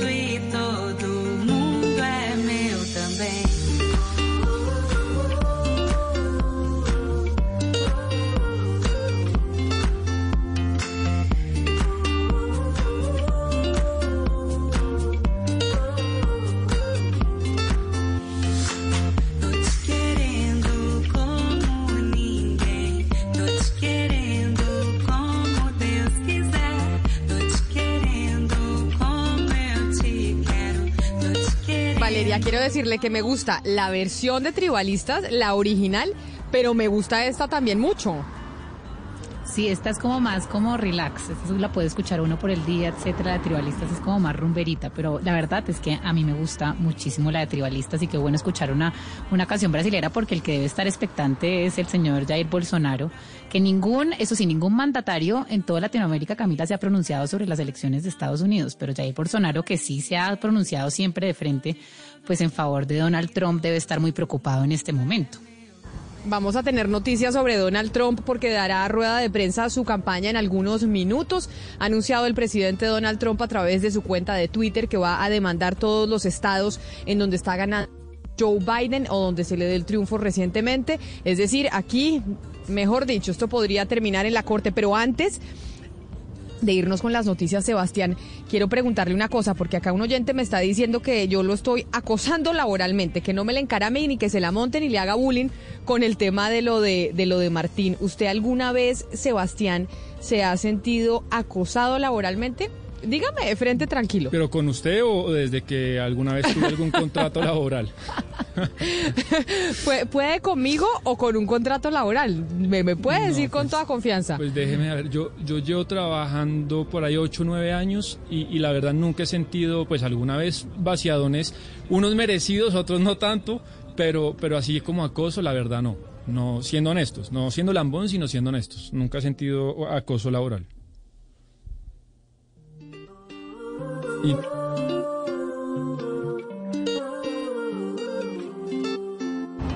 Hugo Mario, y ahora le pregunto a usted, ¿usted se ha sentido acosado laboralmente en algún momento de su vida? Usted nos dijo que acoso sexual sí, pero otro tipo de acoso ha tenido usted laboralmente, no, pues me imagino entonces que también.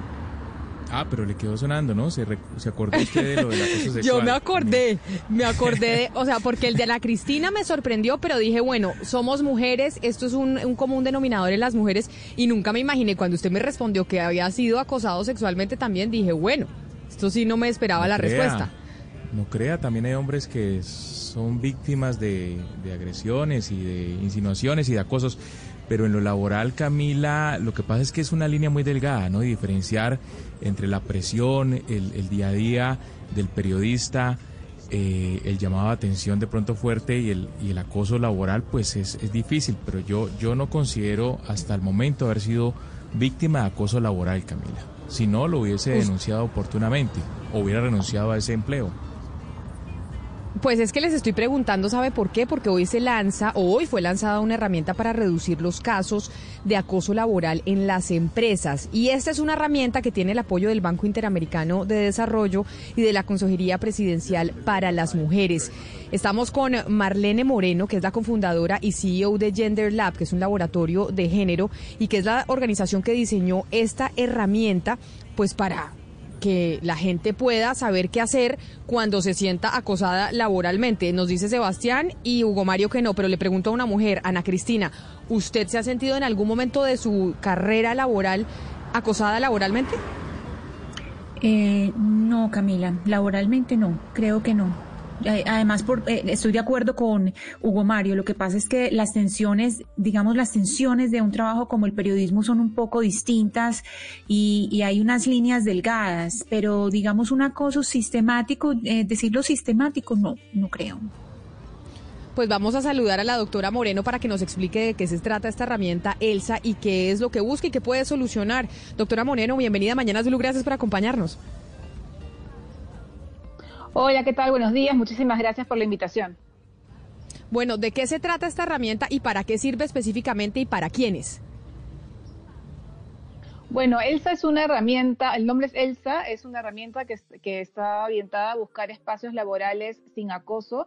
Es una herramienta construida por y para el sector empresarial que tiene un componente eminentemente participativo, tiene una apuesta clara por el Big Data y la inteligencia artificial como estrategias para prevenir el acoso y tiene un claro enfoque de género en la forma que está construida y desarrollada. Señora Molero, ¿qué tanto saben ustedes del perfil de los empleados que son acosados para poder diseñar esta herramienta? Es decir, ¿qué información tienen ustedes previa para poderla diseñar? Mira, lo que sabemos es que la gran mayoría de personas que viven situaciones de acoso sexual, y esa es una realidad eh, latinoamericana, lamentablemente se aplica también en el caso colombiano, no se reconocen a sí mismas como víctimas de acoso, ya sea por un desconocimiento de la figura o por la alta tolerancia que tienen nuestras sociedades hacia este tipo de violencia. Por ejemplo, eh, con GenderLab hicimos en Perú el año pasado un estudio y encontramos que por cada persona que reconocía expresamente haber pasado en su vida laboral por una situación de acoso sexual, otras cinco lo reconocían solamente cuando se les preguntaba por manifestaciones concretas. Y sabemos también que hay una tendencia muy fuerte hacia la no denuncia. Y esto pues lleva a muchas organizaciones a pensar que este no es un problema para ellas, ¿no? De hecho, este mismo estudio de GenderLab que se hizo, como te comento, el año pasado en Perú, reveló que solo dos de cada 100 mujeres denuncia utilizando los canales oficiales en sus empresas. Pero esto es solo para denunciar acoso sexual o también acoso laboral, porque es que puede haber, haber, otro tipo de acoso y es el jefe que uno tiene, que se la tiene montada, que le pone unos horarios terribles, que lo, que lo quiere a uno, eh, como se dice coloquialmente aquí en Colombia, fregar para que uno se vaya, renuncie o para hacerle la vida imposible. ¿Esta aplicación o esta iniciativa de Elsa es solo para el acoso eh, sexual o también para el otro tipo de acoso que, que existe? ELSA está enfocada en el acoso sexual laboral, ¿no? Y como tal cubre también algunas expresiones o manifestaciones del acoso sexista. Se centra específicamente en el acoso sexual y no en otras formas de acoso, porque este es uno de los principales problemas que, afectan a las mujeres en el país, en Colombia concretamente, está entre los tres principales problemas que mujeres y hombres identifican como retos en la sociedad. Y de hecho también la prevención de acoso sexual está entre las principales acciones para lograr una real igualdad entre mujeres y hombres, ¿no? Entonces hay un lugar especial y una relevancia de, de esta figura en concreto que es lo que hace que le... Sí. ¿Y, ¿Y cuáles son, señora Moreno, las características del acoso sexual laboral y cuál es la diferencia con el acoso sexista? El acoso sexual, digamos, el acoso sexual laboral son eh, actos o acciones de naturaleza sexual o sexista que tienen por definición común, digamos, no ser bienvenidos ni deseados por la persona que las recibe y que son susceptibles, pues, de afectar sus condiciones laborales, su entorno, creándolo o haciendo que este sea humillante, hostil y que afecten, digamos, su dignidad. Estaba escuchando un poco antes de lo que venían conversando antes de entrar a esta entrevista y claro, ¿no? Muchas veces incluso podemos optar por salir, por renunciar de la vida laboral antes de, de, poner una denuncia. Muchas veces esto también se debe a que no hay instituciones o reglas claras dentro de las propias empresas que permitan a las personas conocer, digamos, desde dónde poner una denuncia o qué es lo que pasa eh, una vez que lo hacen, ¿no? Entonces se trata también de construir capacidades para poder crear efectivamente ambientes laborales más igualitarios y donde se prevenga activamente lo que es la violencia. Pero mire, señora Molero, lo que usted dice de crear capacidades me llama la atención, porque si bien, pues digamos que el diseño de una plataforma es una herramienta que es útil, de nada sirve recoger información o mecanismos de quejas y reclamos si no se hace nada con ellas. Yo conozco muchas empresas que tienen todos estos me mecanismos habilitados y las personas se acercan, hacen su denuncia y cuando llegan arriba o a departamentos de talento humano las desechan y nunca les dan ni siquiera respuesta. ¿Ustedes simplemente abarcan el lugar de la herramienta o también le enseñan a las organizaciones cómo tramitar las denuncias, qué hacer con ellas y cómo generar políticas públicas pues para acabar con esos espacios de, de acoso? ELSA es una herramienta integral y cubre absolutamente todo lo, que has comentado porque efectivamente solo hacer un diagnóstico es un primer paso esencial. Es sumamente relevante que las empresas puedan conocer lo que pasa en sus organizaciones, más aún cuando básicamente lo que tenemos el día de hoy es que no hay denuncias y entonces por eso piensan que eso es algo que no sucede. Entonces, ELSA lo que va a darles son índices de tolerancia al acoso, índices de prevalencia y también índices de confianza en la organización todo esto permite, junto con la ayuda de la inteligencia artificial, construir planes de acción que cubran las necesidades específicas de cada organización y que estén construidos sobre la base de las mejores prácticas, esto es, de lo que mejor funciona para distintos tipos de organizaciones. Y además acompaña, digamos, este plan de acción con la implementación para que no se quede solamente en que la empresa conoce eh, qué es lo que pasa en su organización, para que tenga, digamos, su documento de plan de acción, sino que también hay un acompañamiento en la propia implementación a través del uso de metodologías innovadoras, porque lo que pasa también es que los esfuerzos y metodologías clásicas, digamos, alrededor de esto, como por ejemplo los entrenamientos que básicamente lo único que hacen es, es repetir la ley, se han mostrado, digamos, claramente insuficientes e ineficaces. Entonces, se acompaña también todo esto con herramientas eh, innovadoras, novedosas, que tienen eh, en, en, el centro, digamos, una, una estrategia que se llama como bystander, que se fija en los terceros espectadores que estamos, que somos todos los que estamos en las organizaciones y que muchas veces vemos estos episodios de acoso sexual que se, que se dan ahí, ¿no? Entonces, hace de esto un tema no solamente de las mujeres, hace de esto un tema no solo de víctimas y de victimarios, sino hace de este un tema de la organización y como tal entonces lleva a cuestionar los patrones socioculturales que están en la base del acoso sexual. Entonces es una herramienta 360 que tiene las organizaciones desde su inicio para que conozcan en realidad qué es lo que pasa en sus organizaciones, la información y yo le un poder pregunto muy fuerte acá. Yo Sí. le pregunto, yo le pregunto una última pregunta. Si entonces una Sí. organización la está, la está escuchando a usted y quiere tener la herramienta, ¿cómo hace? ¿O cómo funciona? ¿En dónde la adquieren? ¿A dónde van? ¿Cómo, cómo empiezan a herramienta? En este momento estamos lanzando el piloto con el diario El Tiempo, Terpel y el DAPRE. La herramienta estará a disposición oficial a partir de inicios del año 2021. Si quieren conocer más sobre la herramienta e ir mostrando su interés en poder acceder a ella, pueden entrar a www.genderlab.io y ahí van a encontrar la información y el contacto para poder contarles más sobre él. Señora Moreno, mil gracias por estar con nosotros aquí en Mañanas Blue. Muchísimas gracias a ustedes. 11 de la mañana, 58 minutos. Ya sabemos, todavía no está disponible la herramienta, pero para el 2021 la podremos tener. Están con Terpel por ahora y con el periódico El, El Tiempo, entre otros, Valeria. Pero usted tiene una recomendación hoy también. Usted ahora está de música, ahora también está de recomendación y nos trae una de Global Seguros. Sí, Camila, porque quiero contarles algo muy importante y es que Global Seguros piensa siempre en ti y te ofrece soluciones para proteger a los que más quieres, asegurar un gran futuro y vivir siempre con tranquilidad.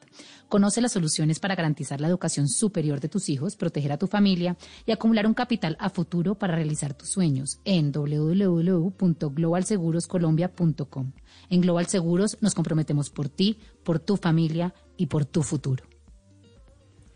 Hola, soy Toya Montoya. Quiero invitarte a que recorras conmigo los 10 destinos de Colombia que junto a Caracol Televisión visitamos en Viajeros por Naturaleza, una serie web que explora los tesoros naturales más sorprendentes del país. Acompáñame y encuentra tu destino en viajerospornaturaleza.com. ¿Estás pensando ir de paseo este fin de semana? Recuerda que el COVID-19 sigue ahí. Hoy más que nunca hay que ser conscientes. Sigámonos cuidando. Si vas de paseo, mantén la distancia física, usa correctamente el tapabocas y lávate las manos. Un mensaje de Caracol Televisión.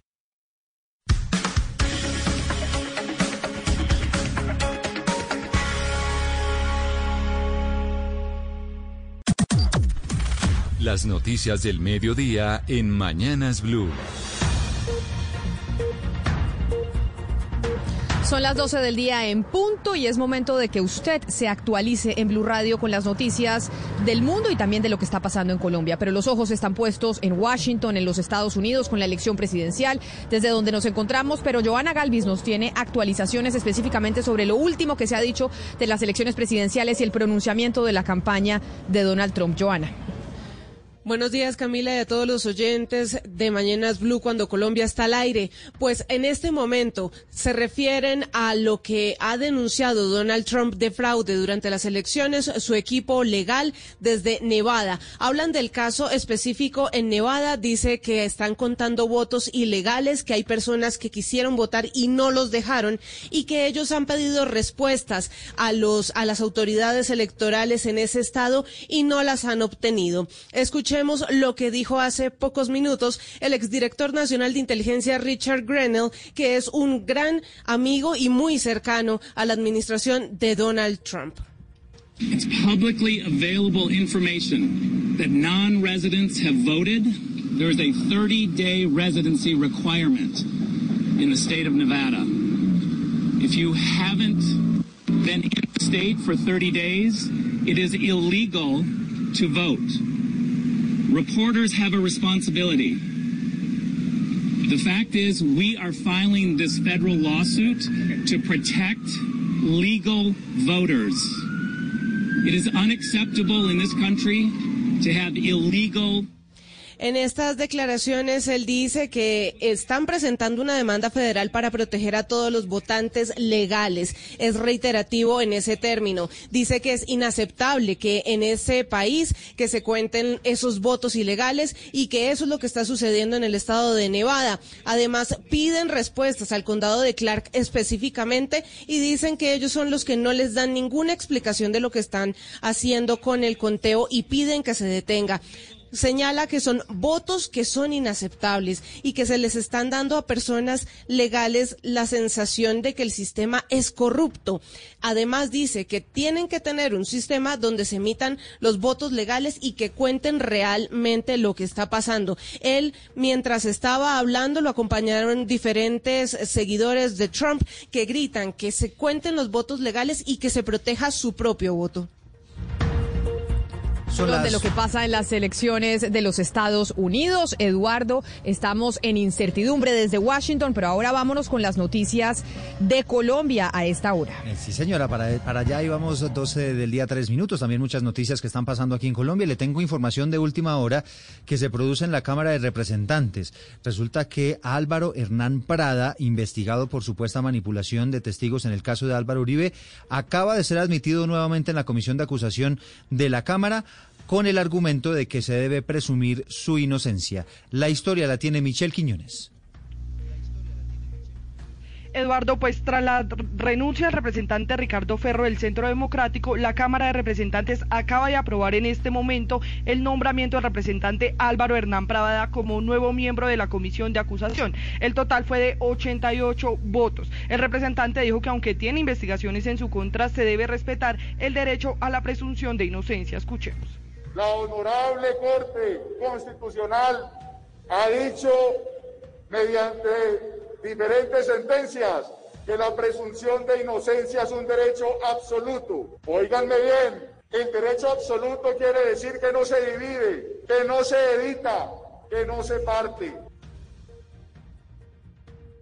congresistas ven el nombramiento como una presión a la Corte Suprema de Justicia, que es la que lleva el caso por manipulación de testigos seguido en su contra y en contra del senador Álvaro Uribe Vélez. Preguntan además cuál es el interés de Prada de estar en esa comisión si tendría que declararse impedido por lo menos en la mitad de los procesos.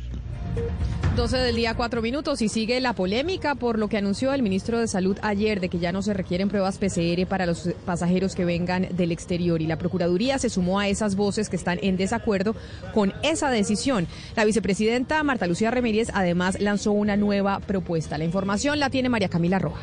Buenas tardes. Lo que asegura el procurador Fernando Carrillo es que la eliminación de este requisito de la prueba COVID-19 para ingreso al país exige una estricta y absoluta vigilancia al cumplimiento de la estrategia PRAS, pruebas, rastreo, aislamiento. Aseguro que esta estrategia PRAS no puede quedarse coja sin la P de pruebas. Por otro lado, la vicepresidenta Marta Lucía Ramírez propuso que los países alcancen un acuerdo para realizar pruebas COVID-19 a los los viajeros que abandonan su territorio. Es posible también que los países promuevan un acuerdo en donde cada gobierno, cada país se comprometan a hacer pruebas a los viajeros que salen. Aseguro que es consciente de las críticas por la eliminación de este requisito de la prueba PCR. Dijo que son criterios técnicos del Ministerio de Salud, decisiones muy sensibles donde se tiene que lograr el equilibrio entre la promoción y la reactivación del turismo y el cuidado en medio de la pandemia. Pues como era previsible, el secretario de Salud de Bogotá, Alejandro González, advirtió que no está de acuerdo con esta medida porque en la capital se espera que en noviembre haya un nuevo pico del COVID-19 y de otras enfermedades respiratorias. Hizo un llamado para que se adopten los controles necesarios para evitar que alguna persona con síntomas o que haya tenido contacto con algún caso positivo del virus se suba a un avión para aterrizar luego en el país. Por supuesto que entendemos y acatamos la posición que nos llega desde el Gobierno Nacional, pero no podemos menos que decir que no estamos de acuerdo con la misma. Todas las medidas de cuidado para prevenir que nos lleguen nuevos brotes de la enfermedad son bienvenidas. En momentos en que otras partes del mundo están tomando de nuevo medidas supremamente coercitivas por un nuevo brote de la enfermedad, pensamos que aquí debemos redoblar nuestros esfuerzos.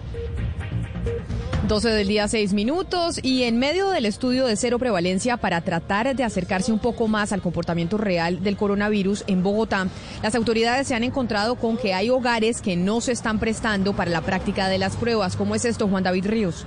Pues el Instituto Nacional de Salud y la Secretaría de Bogotá ya iniciaron con los estudios de cero prevalencia en los barrios de Bogotá para determinar las cicatrices que ha dejado el COVID-19. En el día se escogen diferentes familias para realizar el testeo. El problema es cuando éstas no acceden a tomarse las pruebas.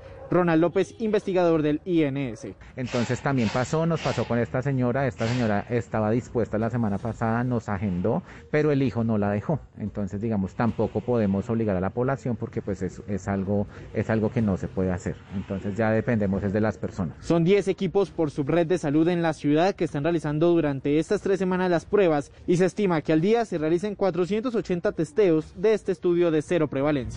Son las 12 del día, 8 minutos. El gobernador de Boyacá pidió investigar a una funcionaria de la Secretaría de Salud del departamento que participó en una fiesta. En ese lugar había por lo menos 20 personas, en su mayoría sin tapabocas. Los detalles desde Tunja, Jairo Niño. En un video que circula por redes sociales se deja en evidencia la participación en una fiesta de Juliana Cortázar, directora de aseguramiento de la Secretaría de Salud de Boyacá el gobernador del departamento, Ramiro Barragán, ordenó abrir una investigación. Muy triste, tendremos que seguir los protocolos que la administración tiene para eso, por supuesto, poner la queja en control interno disciplinario. Es el llamado muy fuerte a esa funcionaria que está en esa fiesta y a todos los demás. Pongamos, demos el ejemplo, ya hagamos las cosas bien, porque de nada nos sirve a nosotros tomar medidas si no cumplimos con el ejemplo. En la fiesta también habría estado un funcionario de la alcaldía de Chiquinquirá. Por ahora las autoridades analizan si esta fiesta se realizó el pasado fin de semana. Y en otras noticias, a las 12 del día 8 minutos, la Sociedad de Agricultores le pidió al Congreso que frente al trámite, que frene el trámite de un acto legislativo que busca prohibir la venta de producción y uso de semillas genéticamente modificadas. Lo que dice el gremio es que eso tendrá un enorme impacto para los campesinos, pero pero además se está advirtiendo que eso podría poner en peligro la seguridad alimentaria del país. Detalles con Marcela Peña. El gremio señala que tomar una decisión de este tipo afectará los ingresos de los agricultores del país y desincentivará el cultivo de alimentos en Colombia, poniendo en riesgo la seguridad alimentaria de sus habitantes. Además, alejaría a los agricultores nacionales de los beneficios de la ciencia que ha desarrollado a través de la modificación genética semillas más resistentes a los efectos negativos del cambio climático. Para la SAC es incomprensible que desde el Congreso de la República se promuevan este tipo de iniciativas que se suman al impacto negativo de la pandemia sobre el campo colombiano y la rentabilidad del sector. Se trabó una vez más la elección del nuevo Contralor en Bogotá y la terna se va a tener que cambiar. Todo por cuenta de un error en las pruebas que aplicó la Universidad Nacional a los aspirantes. La historia con José David Rodríguez.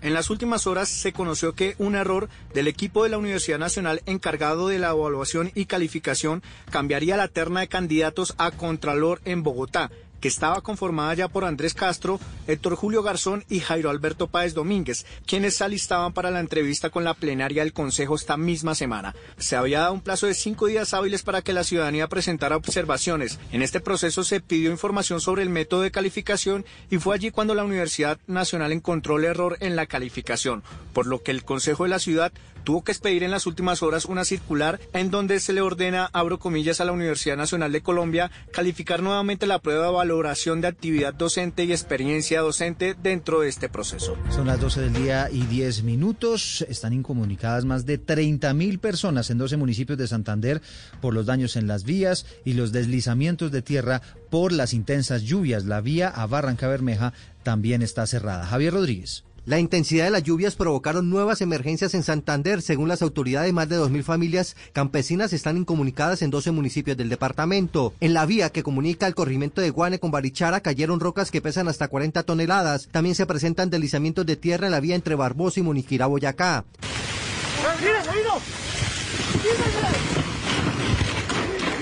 César García, director de gestión de riesgo, señaló que fue declarada la alerta naranja por las lluvias en el departamento. Con fuertes vientos, con fuertes precipitaciones, lo que advierte el IDEAN es todo el departamento y en la zona andina. Los ríos Lebrija, Oro y Sogamoso también subieron su caudal por las intensas lluvias en Santander. Está lloviendo mucho también en el centro del país, en la costa caribe colombiana. Están atendiendo las emergencias que produjo el huracán ETA en el archipiélago de San Andrés. Y hay buenas noticias en Neiva. Comenzaron ya las audiencias públicas para socializar la sesión del proyecto de la vía 4G que promete conectar muy rápidamente a Mocoa con Neiva. Mauricio Medina. En Neiva fue instalada la audiencia pública para socializar la solicitud de inicio formal del proceso de sesión del proyecto 4G Santana Mocoa Neiva y así lograr su reactivación y la firma de la concesión el 31 de diciembre del 2020. Luis Carlos Pineda Telles, Contralor Delegado para la Participación Ciudadana. Bueno, la gran garantía es que nos vamos a permitir que todo lo que suceda relacionado con la concesión Neiva Santana Mocoa sea de naturaleza pública, sea sometido al escrutinio social y esto lo vamos a lograr mediante las distintas mesas. Además, que se hagan sobre la base de mesas con fechas, con plazos ciertos y con instrumentos jurídicos reales. El proyecto 4G tiene una inversión de 2,9 billones y las audiencias públicas continuarán desarrollándose en Pitalito el 18 de noviembre, en Mocoa el 2 de diciembre y en Neiva el 14 de diciembre del 2020. Las 12 del día y 13 minutos, gracias Mauricio. Hay noticia importante en La Guajira. El defensor del pueblo va a viajar para reunirse eh, con los trabajadores del Cerrejón en esa zona del país, escuchar sus peticiones después de dos meses de huelga. Lo último desde Río Hacha, Joner Alvarado. Las negociaciones entre el Cerrejón y el sindicato de los trabajadores del complejo carbonífero permanecen con diferentes posiciones y por ende aún no hay ningún tipo de acuerdo entre las partes. Ante este hecho, los miembros del sindicato le enviaron una carta al defensor del pueblo Carlos Camargo, donde según el gobernador de La Guajira viajaría a ese departamento con el fin de propiciar un espacio de diálogo y entendimiento, con lo que según el mandatario se espera explorar una solución a la crisis que cumple unos 66 días.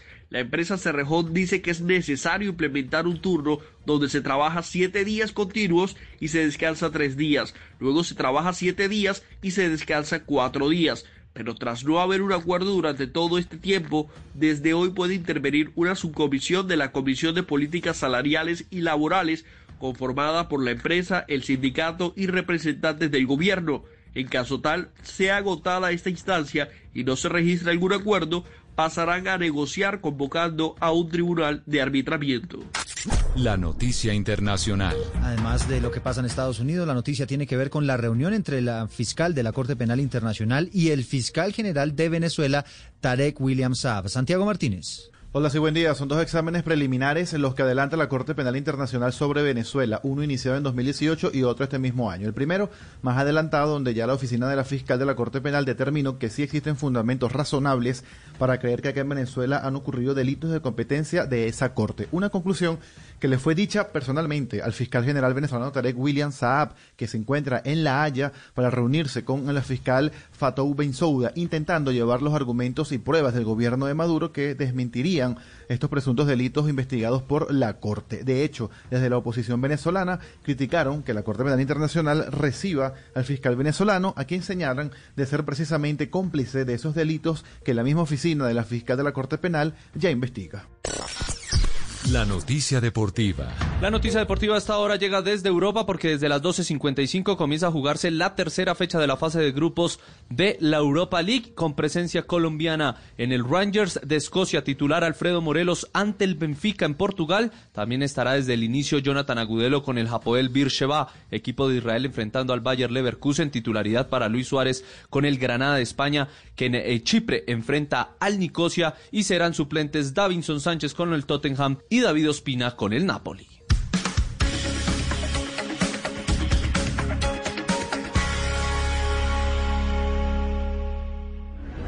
El momento ha llegado. El mundo será testigo de un evento histórico. Dos visiones de país, un solo objetivo, la Casa Blanca. Donald Trump. America into the single greatest nation in the history of the world, and the best is yet to come. Joe Biden. We choose hope over fear, unity over division, science over fiction, and yes, truth over lies. Cobertura exclusiva. Elecciones Estados Unidos 2020. Camila Zuluaga y Jaime Moreno en directo desde Washington con las noticias, los personajes y las historias. Blue Radio, la nueva alternativa.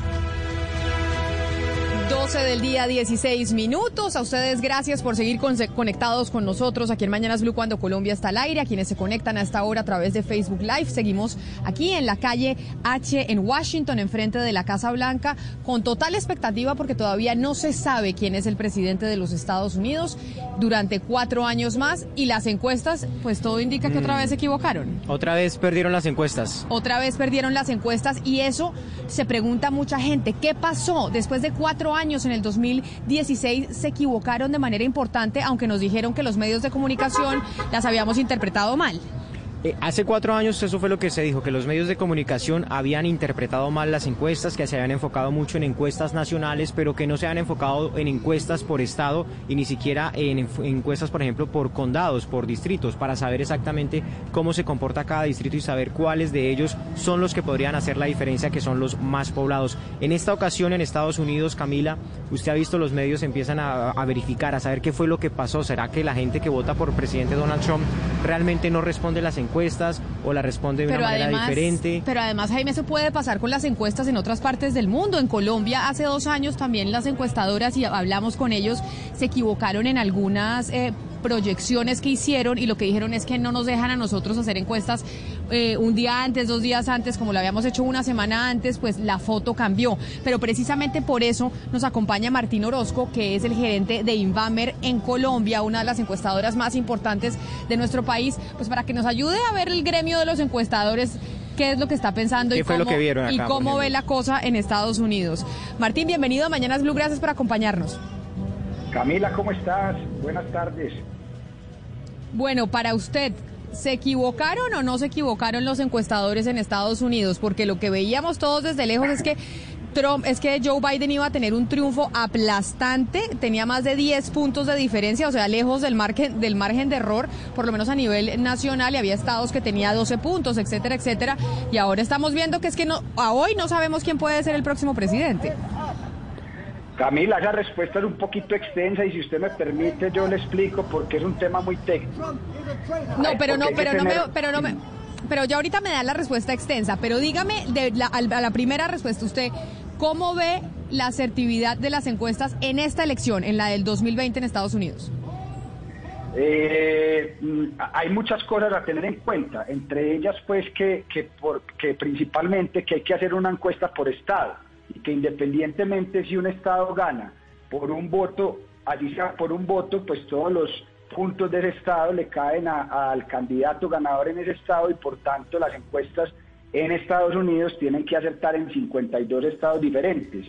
Así en un solo estado ganen por un punto y eso haga que una u otra persona sea el presidente. Eso es lo principal que hay que entender y por eso le decía que eh, la explicación es algo larga. Pero para mí la- las encuestas no se equivocan, porque es que lo equivocado es creer que las encuestas pronostican y las encuestas no pronostican y eso lo hemos dicho muchas veces. Las encuestas miden un momento específico en la medición, pero no tienen la capacidad de pronosticar el futuro. Y eso es lo primero que hay que entender y es lo que más les piden a las encuestas, eh, a mi modo de ver, de manera equivocada. Bueno, entonces ahora, ahora, más adelante le pregunto algo sobre eso. Si las, eh, las encuestas no pronostican, sino que toman una foto, muchos se preguntarán entonces para qué las encuestas, pero eso lo respondemos después, porque quiero saludar también a Miguel García, a César Valderrama, que es el fundador de Datexco, otra encuestadora en Colombia. Señor Valderrama, bienvenido a Mañanas Blue, gracias por acompañarnos. Gracias Camila, buenos días. Bueno, ¿y usted tiene la misma percepción que eh, Martín, Ri- que Martín eh, Orozco, diciendo que las encuestas aquí no, no se equivocaron en Estados Unidos en esta oportunidad, o usted tiene una visión distinta? Bueno, eh, la verdad, comparto lo que dice Martín, pero yo quisiera adicionar algo un poco adicional, y es que el fenómeno social que se mide en las elecciones, eh, en este caso las presidenciales, que si bien pues lleva muchos estados y muchas cosas, no se equivocan, miden el fenómeno social tal cual como se está sucediendo, y es que hoy por hoy en el mundo, casos de la, esta elección, la elección anterior de Trump con Clinton, el Brexit, el acuerdo de paz en Colombia, si ustedes se fijan, todas esas tienen un denominador común, y es que a partir de una gran participación y gran intervención de los medios de comunicación frente al fenómeno, en este caso elecciones o voto por la paz, todas, en todas esas situaciones se creó un voto de opinión que construye una respuesta correcta. Ahí es donde creemos nosotros que está el tema. En opinión pública no existen respuestas correctas, todas las respuestas son válidas, pero cuando hay una respuesta políticamente correcta, empiezan a suceder estos resultados pero entonces, en las encuestas. Pero señor, pero señor Valderrama, entonces lo que le quiero decir, lo que usted nos está queriendo decir es que la razón por la cual las encuestas se están equivocando es que por, es porque los medios decidieron crear una narrativa de que existe una respuesta correcta en opinión pública y entonces aquellos que van con la respuesta contraria no le dicen a las encuestas la verdad. No, las encuestas, insisto, no se están equivocando, lo mismo que dice Martín. Las encuestas lo que están midiendo o evidenciando es ese fenómeno social en donde qué vergüenza decir una respuesta que no sea la respuesta políticamente correcta. Claro, pero entonces si usted le acuña esa responsabilidad a los medios de comunicación, que son, que usted dice, los medios de comunicación son los que están generando una narrativa que le dicen a la gente cuál es la respuesta políticamente correcta. La, la, narrativa viene de los medios de comunicación y de las redes sociales que hoy exacerban de forma significativa, cosa que en el pasado normalmente no sucedía, esas posiciones marcadas de unos y otros. Entonces, en, y, en, y entonces... Y ahí, y ahí, yo tengo una pregunta, entonces se la hago a los dos y ya le doy paso a mis compañeros en la mesa de trabajo. Y es, eh, Martín, entonces, ¿para qué sirven las encuestas? ¿Para qué hacemos encuestas? Si las encuestas no van a pronosticar, si las encuestas no están siendo acertadas y entonces lo que pueden hacer es, eh, no sé, ¿para qué se hacen? ¿Para qué sirven? Si se están, si no se están equivocando, pero a la hora del té lo que dijeron hace una semana no es lo mismo que pasa el día de la elección. Sirven para saber cómo está eh, transcurriendo la elección y la opinión de la gente en, un, en diferentes momentos del tiempo, pero claro que sirven porque es, es, un elemento más de los que hay en el ambiente para que las personas tomen decisiones, ya que hay que tener en cuenta un tema principal, Camila, y que casi siempre se deja de lado, y es que en Estados Unidos, así como en Colombia, el voto no es obligatorio. Entonces, lo primero que hay que tener en cuenta es que hay que atinar o hay que saber cuál va a ser el porcentaje de participación el día de las elecciones, y eso hace que eh, eh, al no ser el voto obligatorio, pues las encuestas no puedan ser eh, exactas a como ocurre el día de la elección, ya que la participación podría aumentar o disminuir. Pero sirven para qué? Para saber cómo está el ambiente en diferentes momentos y para que las personas, obviamente, así como los medios informan otros temas, tomen decisiones el día de la elección. Y le volteo un poquito la pregunta, Camila. Pues para qué serviría entonces las encuestas si pronosticaran lo que va a ocurrir exactamente el día de la elección? Pues no habría elecciones, porque entonces no, no sería necesario. Pero que, que pero quién le, quién le garantiza ¿quién le garantiza entonces, César Valderrama, a la ciudadanía que esa medición que hicieron las encuestas sí es correcta? Si a la hora, como dicen los políticos, la encuesta de verdad es el día de la votación, dista mucho lo que dijeron las encuestas en su momento con las votaciones que estamos viendo realmente. ¿Cómo garantizamos que efectivamente esas encuestas sí estaban tomando la foto adecuada si no hay cómo probarlo? No, sí existe la forma, de hecho, y yo insisto, y lo que dice Martín hace un momento, estoy de acuerdo, cuando lo que nosotros miramos son dos temas. Uno, la tendencia es muy importante.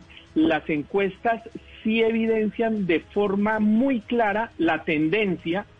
Pueden no acertar a los resultados porque no pronostican, pero sí muestran y evidencian la tendencia. Y insisto, ex y existen, podrían existir mecanismos que hay que diseñar, de hecho, venimos diseñando mecanismos para buscar ese, ese voto vergonzante, esa respuesta correcta en la opinión cuando respuestas correctas no existían en la opinión hace un tiempo y hoy sí existen, pero si ustedes ven en las elecciones pasadas presidenciales para Colombia, no existía una respuesta políticamente correcta y todas las encuestadoras realmente acertamos de forma muy cercana a los escrutinios, no prediciendo, pero sí mostrando las tendencias y el comportamiento que se, se, se eh, fue muy cercano a los resultados de las encuestas electorales, porque Sí. no habían respuestas correctas. César. Políticamente correctas. Sobre, Sí. so- César, sobre la tendencia que usted dice, te- tengo la siguiente inquietud. En esta elección de los Estados Unidos lo que se vio es que la gente iba votando. La mayor parte de la votación se dio antes del día martes. Es decir, esa fotografía nos la estaba mostrando en la medida en que la gente iba votando. Y esa tendencia nos indicaba que a nivel nacional Biden llevaba una diferencia de 8 o 10 puntos porcentuales que no se ha visto. No se hablaba de un empate, de una situación tan, tan reñida. Es decir, es muy diferente a lo que pasa en Colombia, que una semana usted no puede hacer encuestas y entonces, digamos, existe la probabilidad de que la gente haya cambiado su opinión en una semana, pero es que aquí la gente iba votando y se iba tomando la foto. Yo qué interesante ¿Quieres la pregunta. Sí, adelante César, dale.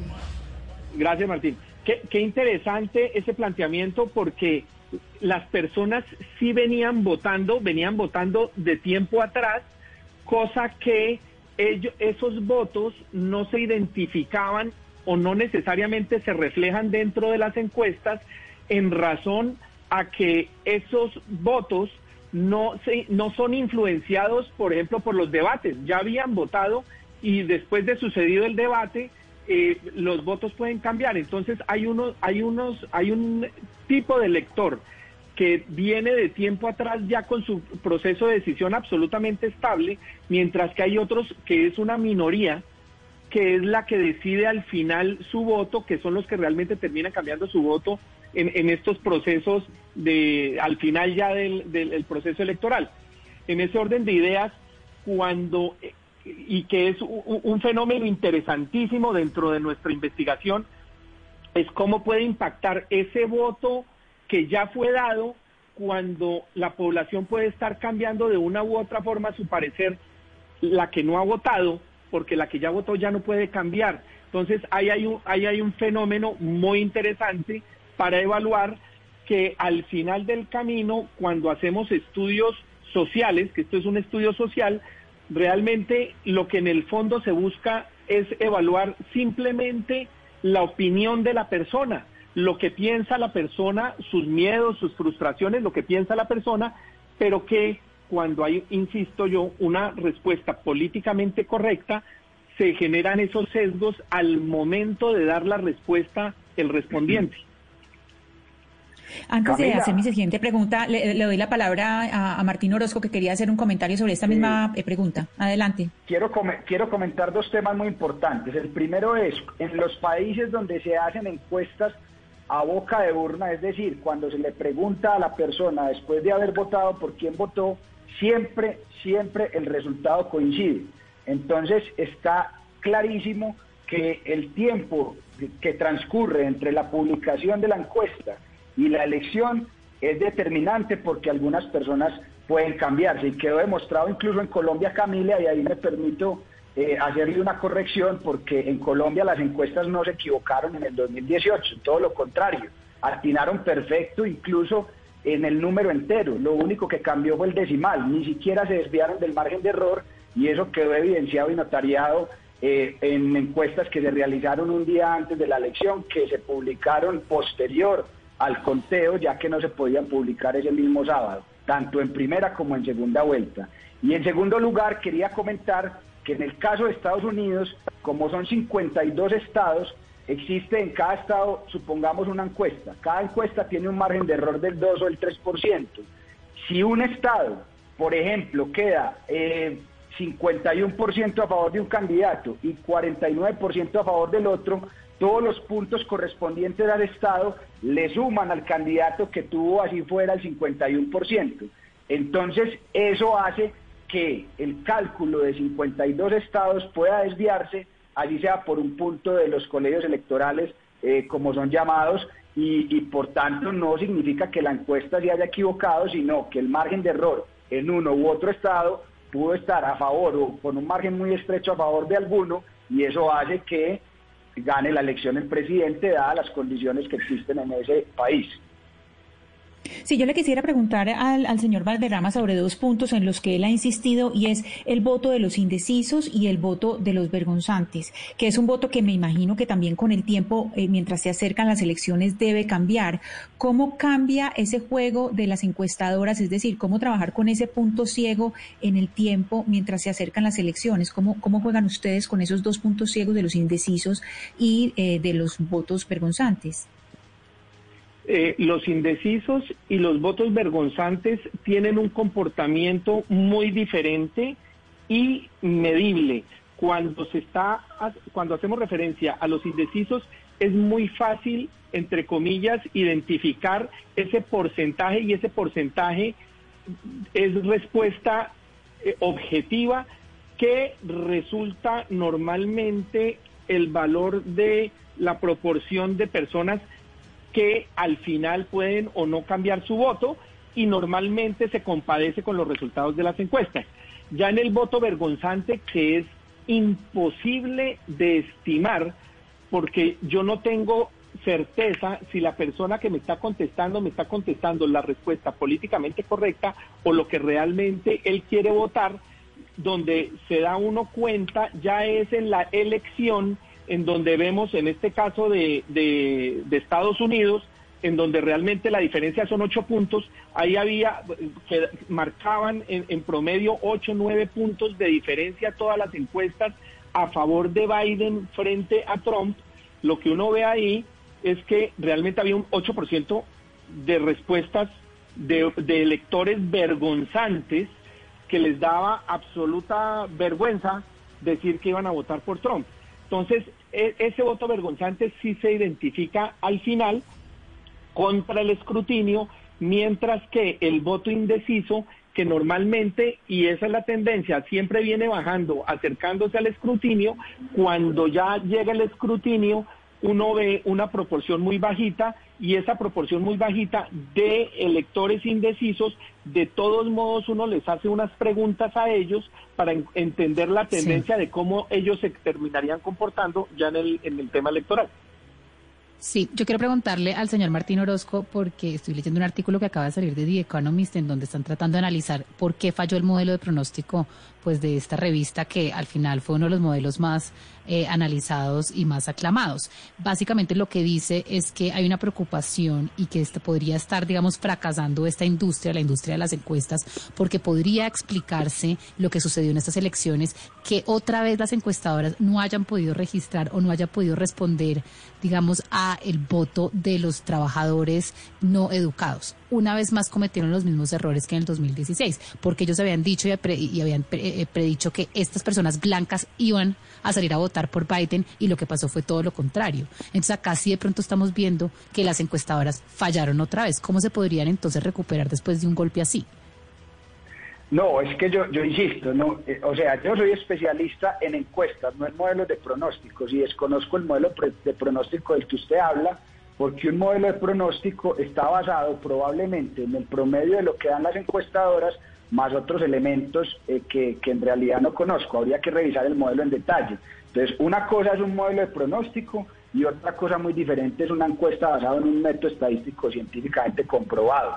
Lo que es una encuesta basada en un método científicamente comprobado no se equivoca y mide con un margen de error específico el momento exacto en el que se está midiendo. No, pero, pero señor ya los, perdón, ya pero ya los, modelos, que dice, los modelos de pronóstico lo que dice el modelo corresponden a, a, a otro a, otra profesión. No, no, no pero, pero lo que está diciendo el artículo es que si bien ellos hicieron un modelo, pues le están echando la culpa a las firmas encuestadoras que tampoco tuvieron en cuenta a este segmento de la población esta vez. Simplemente no lo pudieron leer, no lo tuvieron en cuenta no es que no lo hayan podido leer, es que la elección en Estados Unidos es libre y no obligatoria. Entonces, finalmente, la decisión inicial de un votante está en ir o no ir a las urnas.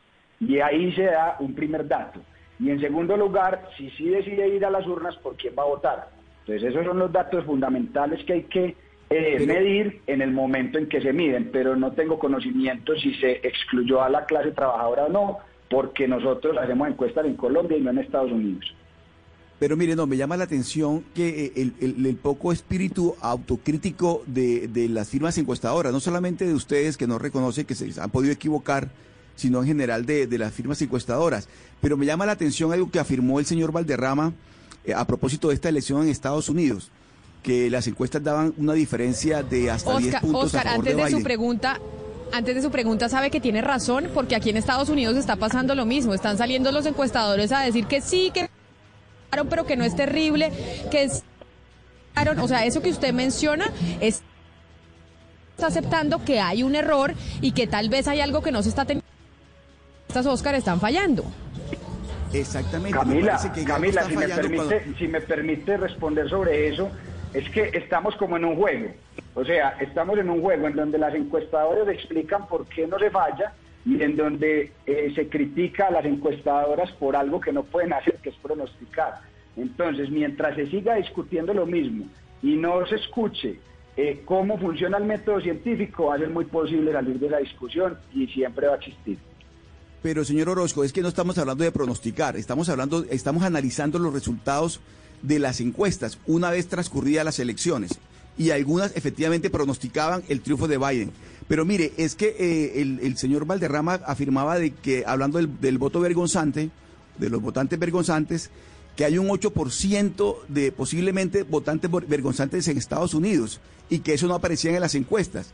¿No le parece, señor Valderrama, que ese 8% es demasiado alto para los vergonzantes? Eh, es bastante alto, pero también sí se compadece con el nivel de polarización que hubo en, la- en estas elecciones en los Estados Unidos. Si ustedes eh, valoran ese nivel de polarización que hubo y lo que los medios y las redes sociales hablaban y decían frente a uno y otro tema, esa polarización construye una opinión que no es objetiva en la medida en que se construye un, eh, se construyen una un- un- una respuesta políticamente correcta. Cuando se construye una respuesta políticamente correcta, no importa por quién, siempre, siempre todas las encuestas van a tener ese sesgo. Pero va a decir una cosa, tanto, las, tanto es así que las encuestas no se equivocan, que cuando hablamos de método científico, lo que estamos diciendo es que cada vez que yo hago, aplico el mismo método, debo llegar a los mismos resultados dentro de unos márgenes de error y dentro de la ciencia de la probabilidad. Si ustedes ven la mayoría de las encuestas, o casi que todas, por no decir todas, las encuestas en los Estados Unidos, a partir de método científico, esto no es inventado, esto no es...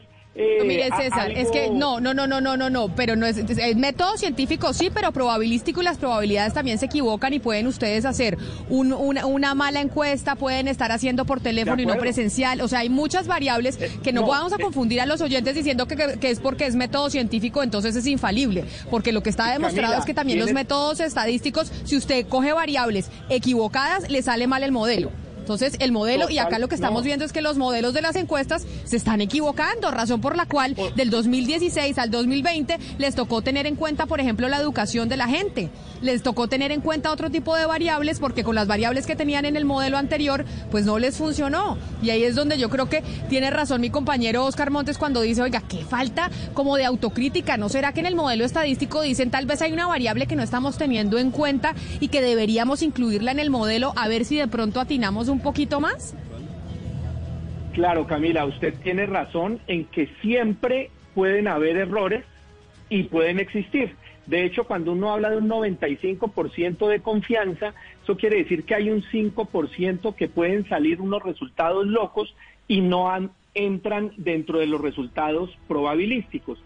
Pero cuando todas las firmas de investigación se equivocan, todas, el tema del método científico, lo más probable, a partir del análisis empírico de 30 encuestas o muchas más que hubo en los Estados Unidos, que todas se equivoquen, lo que implica es que el método científico como método se aplicó bien y existe, lo que usted dice, existe una variable adicional que no se está teniendo en cuenta. Y es la variable que yo le comento, Es que- que, es ese, claro, ese pero- sesgo de la respuesta políticamente correcta que no es Pero entonces, porque- pero entonces, pero, pero lo que no pasa, es- César, es que usted usted le está echando la culpa a los medios y dice es que por la narrativa que implantan los medios, entonces hay una variable que no teníamos en cuenta. Entonces, ¿por qué las encuestas, si ya usted, si ya se sabe eso, por qué no lo miden?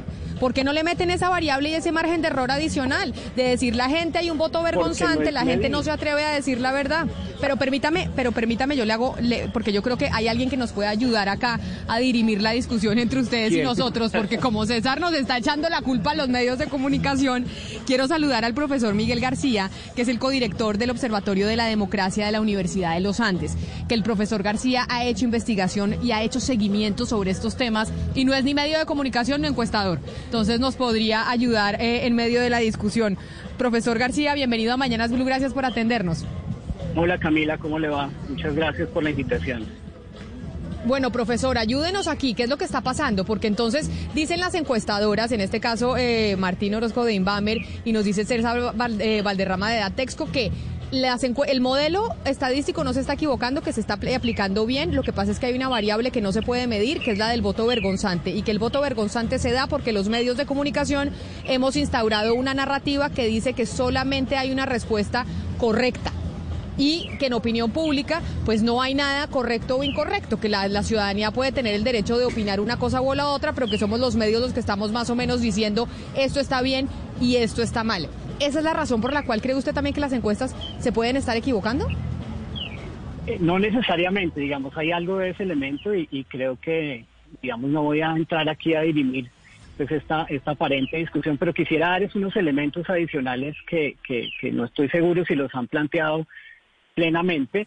Eh, lo primero es preguntarse que aquí estamos distinguiendo entre muestreo y un, y un, método estadístico, es decir, un análisis estadístico. Las, las empresas encuestadoras muestrean y llegan a un estimador sobre una conducta, sobre un comportamiento, y eso es lo que le reportan al ciudadano.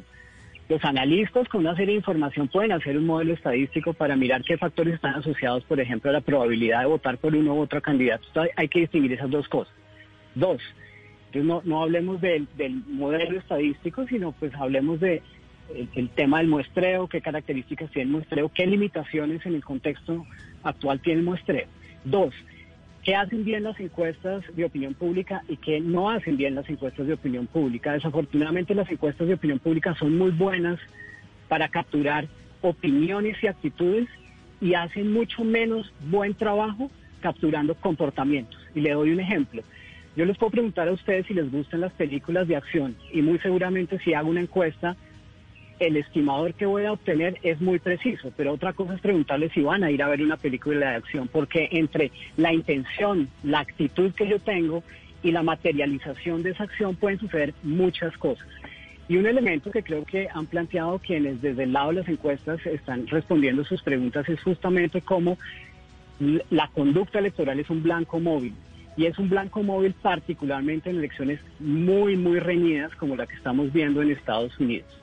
Dos, eh, hay un volumen importante de indecisos que justamente en los últimos momentos pueden cambiar eh, la, decisión electoral, el resultado final, y obviamente se aleja de lo que la encuesta estaba planteando, que entre otras cosas eh, planteó justamente también que las encuestas no son una herramienta de predicción. Uno tiene el resultado de una encuesta como herramienta de predicción, pero eso lo tiene que juntar junto, perdón, lo tiene que sumar a otras cosas.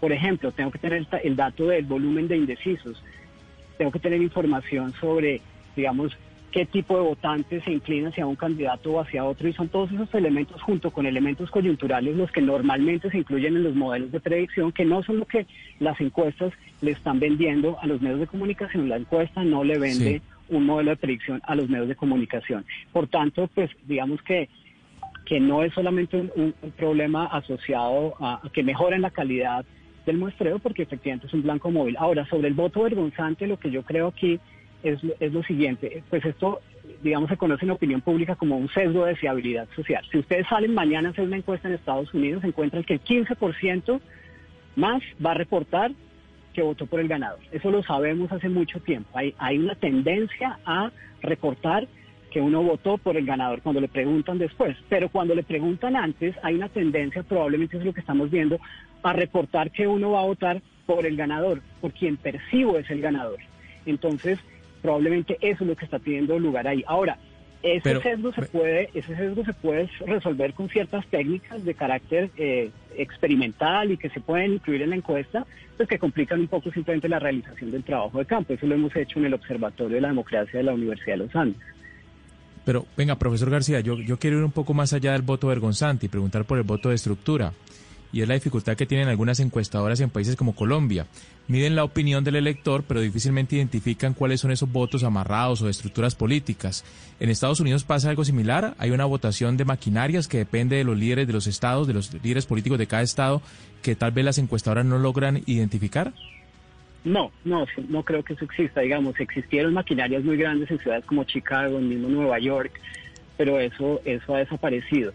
E incluso en el caso colombiano, el, el, peso que tiene desde mi punto de vista ese famoso voto amarrado es muy pequeño, es decir, yo creo que eso no afecta el resultado, el resultado definitivo de una elección. Eh, y, podría efectivamente medirse pues con, con, cierto tipo de lealtades políticas, preguntando por ciertas cosas que se asocian con eso. Pero en el caso de los Estados Unidos yo creería que eso no es un factor relevante a considerar. César, le tengo una pregunta, mire. Em, cuando yo vivía en Colombia, usualmente me llamaban... Eh, o sea, ¿ustedes lo encuestaban? Sí, me encuestaban, pero me encuestaban en, una, en unas encuestas que tenían que ver como más de, de, opinión pública, de líderes de opinión, que digamos era un perfil diferente, no era para encuestas de elecciones. Entonces una vez me llamaron y yo respondí la encuesta a 30, 20 minutos, todo bien. Pero ya después empezaron a llamarme y me llamaban y yo, mire, ya no tengo tiempo para seguir respondiendo las encuestas. Yo quiero que usted sea honesto conmigo y me diga, ¿realmente esas bases de datos cuando ustedes perfilan a la gente que, que puede tener algún tipo de representación o le adjudican algún valor representativo, eh, dependiendo del muestreo que estén haciendo, esas bases de datos normalmente cómo se mueven en el mercado de las encuestas. Se están llamando a la misma gente, a la misma gente que ya tienen que identificada. las bases es lo que quiero saber, si es, si es así, las bases de los datos de las personas, porque me imagino que construir una base de datos, de adjudicarle a una persona nueva que se encuentra un valor y identificar ciertos grupos sociales por educación o por edad, me parece que fue, es una investigación que es costosa. No sé, quiero saber cómo funciona ese mercado. De acuerdo, qué bueno la pregunta porque es muy, muy válida el, muestreo parte de un marco muestral. A partir de ese marco muestral es que se diseña sobre él la muestra. Para la selección de los elementos últimos de la muestra, en el caso telefónico, existen muchísimas eh, formas. Esa que usted dice no es válida y no es la correcta. uno no debe partir de una base de datos de respondientes que ya yo ya tengo históricamente clasificados y estructurados por algún perfil en particular.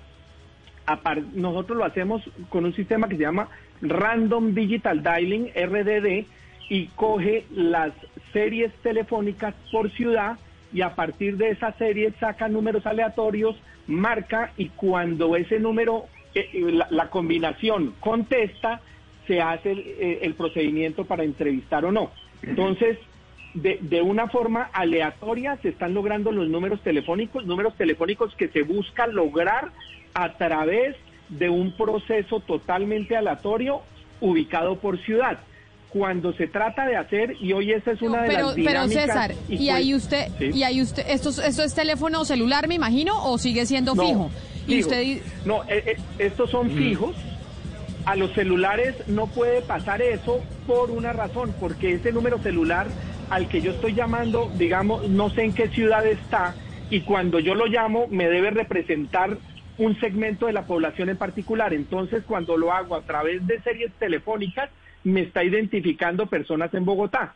Aquí se parte de un principio, cuando estamos llamando a números fijos, que cada vez son menos, ahí partimos de un principio y es que una persona de estrato, eh, un ejemplo, una persona de estrato 3 con teléfono fijo y una persona de estrato 3 sin teléfono fijo piensan igual.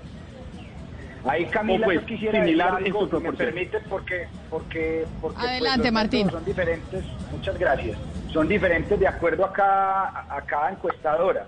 En el caso nuestro en Inbamer, en intención de voto hacemos encuestas personales, justamente ah, para garantizar que... Que, que, haya la misma probabilidad de que una persona mayor de 18 antes, eh, de 18 años, perdón, eh, pueda ser elegido, porque eh, hacerlo telefónico es asumir que el 100% de los hogares en Colombia tienen teléfono Y ahí es donde puede haber también un, un, un error eh, adicional. Entonces, en el caso de Inbamer, lo hacemos de manera. Ah, no, pero qué pena, Martín. En el hogar caso directo de, los Datexco igual. encuestados.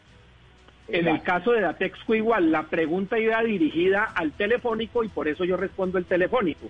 Cuando Eso me no, César, preguntan pero por es el para- presencial, igualmente Datexco también en encuestas presidenciales también hace encuestas presenciales en donde geográficamente hay una cobertura del 100% de la población o del universo al que se está dirigiendo el estudio. Pero en, en Yo tengo temas una pregunta para- esa es la forma de selección. Mm. Yo tengo una pregunta para los dos, porque uno de los errores que descubrieron las encuestas, y lo mencionaba Camila antes, es la formación educativa de esa persona y mucho más en Estados Unidos. Aquí la tendencia es una persona mucho más educada tendría a ser un poco más demócrata, más liberal, a votar por Hillary Clinton en ese momento, y una persona con menor nivel de educación a votar por Donald Trump. Entonces, a esa persona que tenía menor nivel de educación, Camila, porque eh, digamos, eh, no todo el mundo en Estados Unidos, así como en Colombia, no todo el mundo pues puede ir a una universidad o tener una maestría. Entonces, a esa persona le adjudicaban un valor adicional, un porcentaje mayor. Era más representativo que cuando entrevistaban a alguien que tenía un nivel de educación mayor, esa persona contaba menos, porque hay muchas menos personas que han ido a la universidad. Yo quiero saber, ¿eso ustedes en Colombia ya lo han incorporado? ¿Cómo la gente- Creo que tampoco les funcionó mucho, No, Jaime. pero-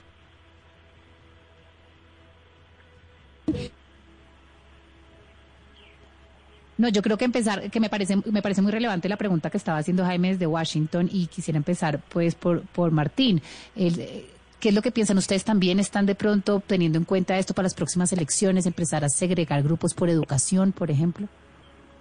Valeria, no, nosotros eh, fundamentalmente eh, ponderamos, que así se llama, esa es la palabra correcta, de acuerdo a los tamaños poblacionales de cada población, porque es la manera correcta de hacerlo, porque si uno hace un muestreo probabilístico juicioso de cuatro etapas en la que elige municipios, después manzanas o veredas, luego hogares y luego personas, el nivel de educación en la aleatoriedad sale por sí mismo eh, en las mismas proporciones que como se comporta la población.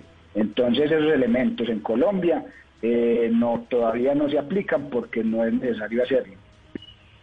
Yo quisiera que nos concentráramos un poco en el día en que se hace la encuesta y le quisiera preguntar al, doctor García, ustedes que han detectado, por ejemplo, qué pasa cuando las encuestas se realizan, eso siempre lo muestran en la, ficha técnica, pero cuando una encuesta la hacen un día en que en los medios hay un, golpe de opinión o alguna coyuntura grave, por ejemplo, el día que, eh, digamos, el día cuando Trump dijo que le había dado coronavirus o el día que él apareció quitándose la, la mascarilla, eso, el, el tapabocas, ¿qué tanto afecta eso o engaña los resultados de una encuesta? No, totalmente. Tiene un efecto definitivamente sobre, sobre el ambiente de opinión y, tiene, y, pu- y puede tener un efecto sobre, sobre, sobre el resultado. Nosotros en el 2016 estábamos el 2 de octubre, eh, el día del plebiscito en el campo, y pudimos ver qué pasó después del 2 de octubre con nuestros datos y efectivamente hubo un impacto muy fuerte sobre, sobre las respuestas que, que las personas estaban dando a nuestra encuesta después de los resultados del plebiscito. Sin duda esos, esos eventos tienen, tienen una influencia sobre el público. Lo que pasa es que las encuestas son una foto sobre lo que está pasando en ese preciso momento y es que la elección sucede Pero después. profesor, precisamente a eso voy. Por ejemplo, en una ficha técnica siempre le dicen a uno una serie de detalles, como los que nos han dicho el señor Malderrama o el señor Orozco, que es dónde se realiza, a, a qué grupo. Pero entonces, si hubo alguna coyuntura, pues yo no he visto que en una eh, encuesta nunca me digan, esta encuesta coincidió con el día de tal coyuntura, que eso sería una cosa importante también para saber cuando uno está leyendo resultados. Siempre se reporta las fechas y, y generalmente la ficha técnica está y ahí aparece. Creo yo que ahí, digamos que, que es también quien, quien usa la encuesta y la reporta, eh, quien tiene la responsabilidad también de, de- de poner ese contexto para, para la ciudadanía y, y a- y advertir un poco sobre el papel que se puede jugar. Ahora, lo que pasa es que de todas formas es, es una interpretación. Uno lo que tiene a ciencia cierta es, es, es un porcentaje. Por ejemplo, es muy común que se reporten las encuestas sin margen de error, sin, sin el intervalo de confianza y, le- y- y que artificialmente por la diferencia numérica se le atribuya a un candidato una ventaja que efectivamente no tiene dadas esas condiciones, ¿no? Por ejemplo, eh, si uno hace encuestas en, en- en- en la región de Amazonía y Orinoquía que encuesta muy poca gente, los intervalos de confianza en esa región suelen ser enormes y con muy poca certidumbre uno puede dar digamos, un resultado, digamos, muy, muy confiable, pues porque generalmente se Pero, muy pocas personas. García, mire, usted que hace, usted hace parte, es el director de los... Explíconos entonces, ¿para qué? Profesor García, yo quiero, yo quiero Hola. preguntarle, porque ustedes que son expertos en percepción, lo que es, eh, digamos, evidente es que las personas en Colombia y en el mundo entero están cada vez confiando menos en las firmas encuestadoras, y esto es una realidad. Entonces, ustedes están diciendo que ustedes evidentemente no pueden pronosticar el futuro y de pronto hay una expectativa en las personas de que ustedes así lo hagan. Y ustedes también nos han dicho aquí que hay un puente que está quebrado entre las firmas encuestadoras y los medios de comunicación. Si ustedes ya conocen esto y tienen este diagnóstico, ¿por qué en el momento que ustedes sacan encuestas, aportas, por ejemplo, de una elección presidencial o de un referendo por la paz, no le explican ustedes también a la ciudadanía cuál es el rol de ustedes en, en levantar los datos y en tener datos presentes y no futuros? Creo que es que hay una expectativa que está equivocada en, en los países sobre cuál es el rol de ustedes. Valeria. Puede que ser, pero Valeria, ustedes son, ustedes son los que ustedes son los que Exacto. reportan el resultado, digamos. Yo creo que eh, ustedes eh, y un poco, es decir, por ejemplo, si yo contrato una encuesta que tiene ciertas características técnicas porque efectivamente es, es más costosa o menos costosa, pues probablemente eso también se lo tengo que contar al, al- lector o, o al televidente, al oyente, ¿verdad? Entonces yo creo que hay, hay la necesidad de lado y lado justamente de, de contextualizar eso y generar la, la verdadera expectativa sobre las encuestas. Que no Pero- solamente pero- es responsabilidad de los complementando, encuestadores. complementando un poco, Valeria, complementando un poco es porque la discusión siempre se centra en lo que ha ocurrido eh, eh, en todo este programa y es si se equivocaron o no. Y no se centra en explicar efectivamente qué pueden hacer, cómo funcionan, cómo se realizan y cuál es el momento específico en que tienen un resultado certero. Entonces, en la medida en que la discusión siga igual y no sea informativa, sino atacando, pues eso no se va a lograr. César, ¿por qué eh, los medios de comunicación contratan unas encuestadoras y esas encuestas dan como resultado que siempre gana el candidato afín a ese medio de comunicación? Otra vez se repite la historia en muchos casos en, en- estas elecciones en Estados Unidos. Bueno, ahí sí, a esa pregunta no hay justificación y no hay respuesta. La verdad, la teoría, en teoría, como esto es método científico, quien la haga, no importa qué medio la contrate, pues los resultados deben ser en, la- en- en el mismo sentido. Entonces, cuando, esa cuando esos resultados son muy disímiles, lo que generalmente sí pasa es que están utilizando una metodología o unas técnicas muy diferentes a las de las a los de los demás. Cuando usted dice esto, de hecho yo estuve revisando y, y sí habían unas encuestas que daban resultados diferentes a lo que daban la mayoría de los resultados de las encuestas en los Estados Unidos, pero la metodología era la misma. Ahí no se entiende, no, no se explica metodológicamente por qué, si utilizando el mismo método, los resultados son diferentes, porque sí deberían ser iguales y deben ser iguales, a menos que hagan, apliquen una metodología diferente, cosa que de lo que se ve en las fichas técnicas no aplicaban una metodología diferente. Pues sí, el debate nuevamente después de esta elección con las encuestas. Yo sé que Martín Oro nos dicen que hay que ser más constructivos y no mirar se equivocaron. A todos nuestros invitados han estado con nosotros hoy aquí en Mañanas Blue cuando Colombia está. todos por asistir. Muchas gracias a todos por asistir hoy a este programa tan importante porque además estamos a puertas de unas elecciones. Gracias a todos los invitados por esta discusión tan importante. Y ustedes o los oyentes, quédense con nosotros en Meridiano Blue.